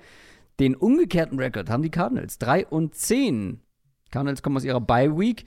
Und ja, ihr habt ja schon an den Records gehört. Eigentlich ist die Nummer klar. Wir haben hier mhm. die Nummer 1 in vielen Power Rankings gegen den aktuellen, äh, gegen den aktuell dritten Pick im kommenden Draft. Und glaubst du, es gibt irgendeine Chance, dass die 49ers hier stolpern? Die sind mit 13,5 Punkte favorisiert. Klingelt mhm. da was bei dir, bei dieser Line? Äh. 13, nee, äh, ah, waren es die Dolphins gegen die Titans? Ja, komplett richtig. hm. Hat nicht so gut funktioniert für die Hat Dolphins. nicht so gut funktioniert, nee. Äh, also, das Einzige, was ich jetzt sehen könnte, wäre, dass sie jetzt wirklich so ein Trap-Game reinfallen. Jetzt hatten sie ihre, ihre emotionalen Siege, kann man es vielleicht nennen. Sie hatten jetzt die, die Seahawks letzte Woche. Das sind die Gegner, das sind die Cardinals. Eigentlich ja. Aber also nur, um es mal zu framen, sie hatten ja jetzt Seahawks, Eagles, Seahawks. Also zweimal dieses Seahawks-Ding, wo ja auch viel Emotionen drin ist. Das Eagles-Spiel, was ja so ein gefühlter erster Super Bowl war für die Niners. Und nächst, die Woche drauf, jetzt spielen sie gegen die Ravens, was mit Abstand ihr prestigeträchtigstes äh, Spiel noch in der ausstehenden Regular Season ist. Also, das wäre so der eine Ansatz, weil ansonsten hast du halt eine der zwei, drei schlechtesten Pass-Defenses in der NFL gegen die beste Passing-Offense in der NFL deren einzig klar definierbare Schwachstelle für die Niners die Pass Protection ist, wenn sie in klaren Passing Downs sind. In die werden sie vermutlich nicht allzu häufig kommen in diesem Spiel. Und wenn doch, dann geht es halt gegen einen Bottom 5 Pass Rush in der NFL. Deswegen, ich war ehrlich gesagt überrascht, dass die Line nicht noch höher ist. Ähm, klar ist in Arizona, das spielt ein bisschen eine Rolle und hängt vielleicht auch damit zusammen, dass im ersten Spiel Arizona das zumindest bis ins dritte Viertel eng gehalten hat. Uh, und das ist natürlich ohne Kyler Murray noch damals. Am Ende sind die Niners dann deutlich weggezogen, aber es war für, sagen wir mal, zweieinhalb Viertel war es ein überraschend enges Spiel. Ich würde aber halt auch sagen, damals war die Niners Offense noch nicht auf dem, ähm, auf diesem konstant brutalen Level, das sie jetzt haben. Dementsprechend, ich denke, die Niners werden hier irgendwas jenseits der 35 Punkte machen und dann ist halt, bin ich, worauf ich halt gucken werde, eher ist, ob Arizona offensiv irgendwas einfällt. Weil ja. das Mismatch ist natürlich hier auch Richtung Niners, gerade auch mit der Qualität, die sie auf Linebacker haben. Das heißt, für Arizona wird es auch schwerer sein, die Offense über Trey McBride aufzuziehen, was in den letzten Wochen ja einigermaßen gut geklappt hat. Cardinals sollten Michael Wilson zurückbekommen. Das ist, ist, hilfreich, weil diese Größe auf Receiver hat schon deutlich gefehlt zuletzt. Ähm, und dann will ich halt sehen, ob sie irgendwie einen Plan haben, wie sie vielleicht den Ball am Boden bewegen können, äh, wie sie vielleicht ein paar gute Opening Drives haben, also ein Opening Drive und vielleicht so die ersten drei Drives irgendwie aber wenn sie das nicht hinbekommen, glaube ich, wird San Francisco sehr früh hier deutlich führen. Und dann mhm. sind wir wahrscheinlich im dritten Viertel irgendwann schon in Garbage Time. Wir haben jetzt noch einen Themenpunkt offen, unser Tippspiel, was mich ein bisschen enttäuscht hat. Wir haben jetzt in vielen Fantasy-Football-Ligen den Playoff-Start. Haben wir noch gar nicht drüber gesprochen. Ich hatte gedacht, dass jemand eine Quick Question stellt. Wie läuft's denn in der Hörerliga? Man muss dazu sagen, äh, Adrian sucht meistens die Quick Questions raus. Vielleicht hat er mich auch einfach angelogen, weil er nicht drüber sprechen möchte. Wie lief's denn, Adrian? Ich habe nur, hab nur in meine andere Liga geguckt, kann ich dir das mhm. sagen. Deswegen kann mhm. ich dir das nicht verraten. Du meinst also, die, die im Namen Off-Record, ja. Downset Dynasty Off-Record ja. Äh, heißt, also nicht thematisiert wird? Also, ich muss schon sagen, ich, ich bin ja, gerade bei Fantasy bin ich niemand, der sich äh, beschwert. Mhm. Aber, Aber in der, in der, in der Hörerliga hatte ich dieses Jahr schon echt Pech. Mm, also, alles klar, Patrick Mahomes. ja, es hat nicht sollen sein, was soll ich sagen? Ja. Ich bin, ich bin reingesneakt. Äh, beziehungsweise, was hatte ich für einen Rekord am Ende? Ah, doch, Dritter war ich in meiner Division mit 9 und 5. Bei dir war es ja wirklich knapp. 7 und 7. Mhm. Ich glaube, ein Platz besser und du wärst drin gewesen, oder? Äh, ich verstehe unser System selber nicht so richtig, aber ich bin noch gut in den Playoffs dabei. ähm, aber habe keine Bye Week. Die Division-Sieger hätten eine Bye Week gehabt. Da gehöre ich nicht zu, aber äh, ich werde mich, werd mich so durchwursteln mit Taysom Hill auf Tight End. Naja. Mhm. Besser für Adrian läuft es im Tippspiel. Denn Adrian liegt wieder in Führung. 15 zu 14. Das war, nachdem wir beide beides getroffen haben in der Vorwoche, war das jetzt relativ kläglich. Ich habe gar nichts getroffen. äh, sowohl die Eagles als auch die Colts haben mich im Stich gelassen. Und du, na gut, also ein, ein, bei dem einen weiß ich nicht, was du davor hattest mit Carolina, aber gut, dafür hast du Buffalo getroffen gegen die Chiefs, was ich sehr respektabel finde, weil ich weiß nicht, ob ich mich getraut hätte, auch wenn ich bei den Bills ja auch vom Bauchgefühl eher bei Sieg Bills war. Ähm, das heißt, ich darf wieder anfangen. Diese Woche ist wild, finde ich, weil du hast so viele Spiele, wo Backup-Quarterbacks, wir wissen nicht, welcher Quarterback. Ähm, also diese Woche finde ich das Menü sehr reichhaltig aus Spielen, die man nehmen könnte. Ähm, ja. Und ich habe von dir gelernt und gehe mit dem Mm. Spiel, was ich, glaube ich, am wenigsten tippen möchte. Sehr gut. Oder? Nee, Oder? doch nicht gelernt. Ja, weiß ich nicht, wie viel ich gelernt habe. Ist ja auch immer nur eine Frage. Äh, Ähm, Wiederholung ist auch wichtig. Ja, ich. Oh, ich tue mich sehr, sehr schwer. Ich habe hier wirklich eine, wie du schon sagst, es ist wirklich ein reiches, reichhaltiges Buffet an Spielen zur Auswahl. Ich frage dich, wer gewinnt Bills oder Cowboys? Hm. Ja, wäre auch das erste Spiel auf meiner Liste gewesen. Hm, Es ist natürlich auch ein innerer Konflikt für mich. Es ist mein Super Bowl, also beziehungsweise mein NFC Super Bowl Teilnehmer-Pick gegen meinen MVP-Pick. Ähm, ja. ich, ich reite jetzt weiter die Bills-Welle. Ich sag, die Bills gewinnen das. Mhm, da wäre ich auf Cowboys gegangen. Die Bills sind aber favorisiert und spielen zu Hause. Ja, ich glaube, ich glaub, Josh Allen, Josh Allen kommt in diesen Modus oder ist schon seit zwei Spielen in diesem Modus, in dem er die Bills einfach in die Playoffs reinballert. Egal was es, egal, egal was es braucht. Das war auf jeden Fall die beste, beste Analyse, die ich heute von dir gehört habe. Welche zwei Spiele bekomme ich? Genau, ich bin jetzt zweimal dran. Ähm, boah, es ist, es ist wirklich reichhaltig. Ich muss wirklich überlegen, welche Spiele und was du gesagt hast, vor allem, was ich dir, was ich dir Ah. abkaufe und was ich dir nicht abkaufe. Ich habe heute Starten- nicht gelogen. Es gab, nicht. schon, es gab schon Folgen, wo ich ein bisschen geflunkert habe während der Pre Previews, beziehungsweise Dinge offen gehalten habe. Okay, okay. Heute okay. habe ich nicht geflunkert. Sehr gut. Ähm, starten wir doch mal mit einem beliebten Move von mir, nämlich den Tennessee Titans zu Hause gegen die Houston Texans. Äh. Hätte ich dir fies, tatsächlich nicht gebe ich gegeben, weil Stand jetzt sieht es schon sehr nach Titans aus. Aber was ist, wenn. Was ist, wenn CJ Stroud doch spielen kann? Hm. Boah, ich habe auch gar keine Lust, den Titans dann die Daumen zu drücken. Kommt der Hate hier durch. Ey. Naja, also, ja, da bin ich ja auch ganz offen. Das ist, äh, ich glaube, kein Team gibt mir weniger in der NFL als die Titans die letzten Das- Jahre. Das Also ich- nicht- Da, jetzt, äh, da Die letzten ein, zwei Jahre, muss man dazu sagen. Ja. Oh, ist das eklig. Ähm, ja, ich gehe. Ich kann nicht auf die Titans setzen. Ich gehe auf Protest, gehe ich äh, mit den Texans. Ja. Ui. Ja. Ja, gut. CJ Also, Stroud wird spielen und CJ Stroud spielt, wird genau. liefern. Sehr gut. Und dann gebe ich dir noch ein Spiel, das ich nicht tippen möchte. Und das ist ah, Bengals Vikings. Krass, das hätte ich gar nicht unbedingt mit dabei gehabt, weil ich bin dann doch schon relativ klar bei den Bengals. Okay. Brian Flores, ich warne nur noch mal. Brian Hm. Flores. Jake Browning, Ja, eben. ich war nur noch mal. Nick Mullins. Ja, also es ist jetzt nicht unwahrscheinlich, dass äh, die Vikings das gewinnen, aber ich bin vom Bauchgefühl schon relativ klar bei den Bengals und gebe dir als letztes. Oh, ich habe noch. Ich, also du hast mir nichts weggenommen. okay. Du hast Was mir nichts weggenommen. Texans Titans hatte ich mit auf der Liste, aber weiter hinten. Boah, ich habe so viele gute noch. Echt? Ich finde, die meisten anderen sind, da habe ich eine relativ klare Meinung. Ja, aber, also das werde ich dir jetzt nicht geben, aber klare Meinung Saints Giants, wie kann man da eine klare Meinung haben? Das kann in beide Richtungen. Ja, ja, ja, Ausgehen. okay. Ja. Ähm, das gebe ich dir aber nicht. Ich gebe dir. Oh, da gebe ich dir es jetzt, nachdem du so schön reagiert hast.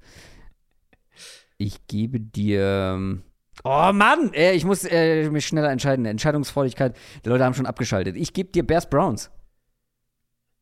Äh, ich vertraue der Browns Defense. Ja.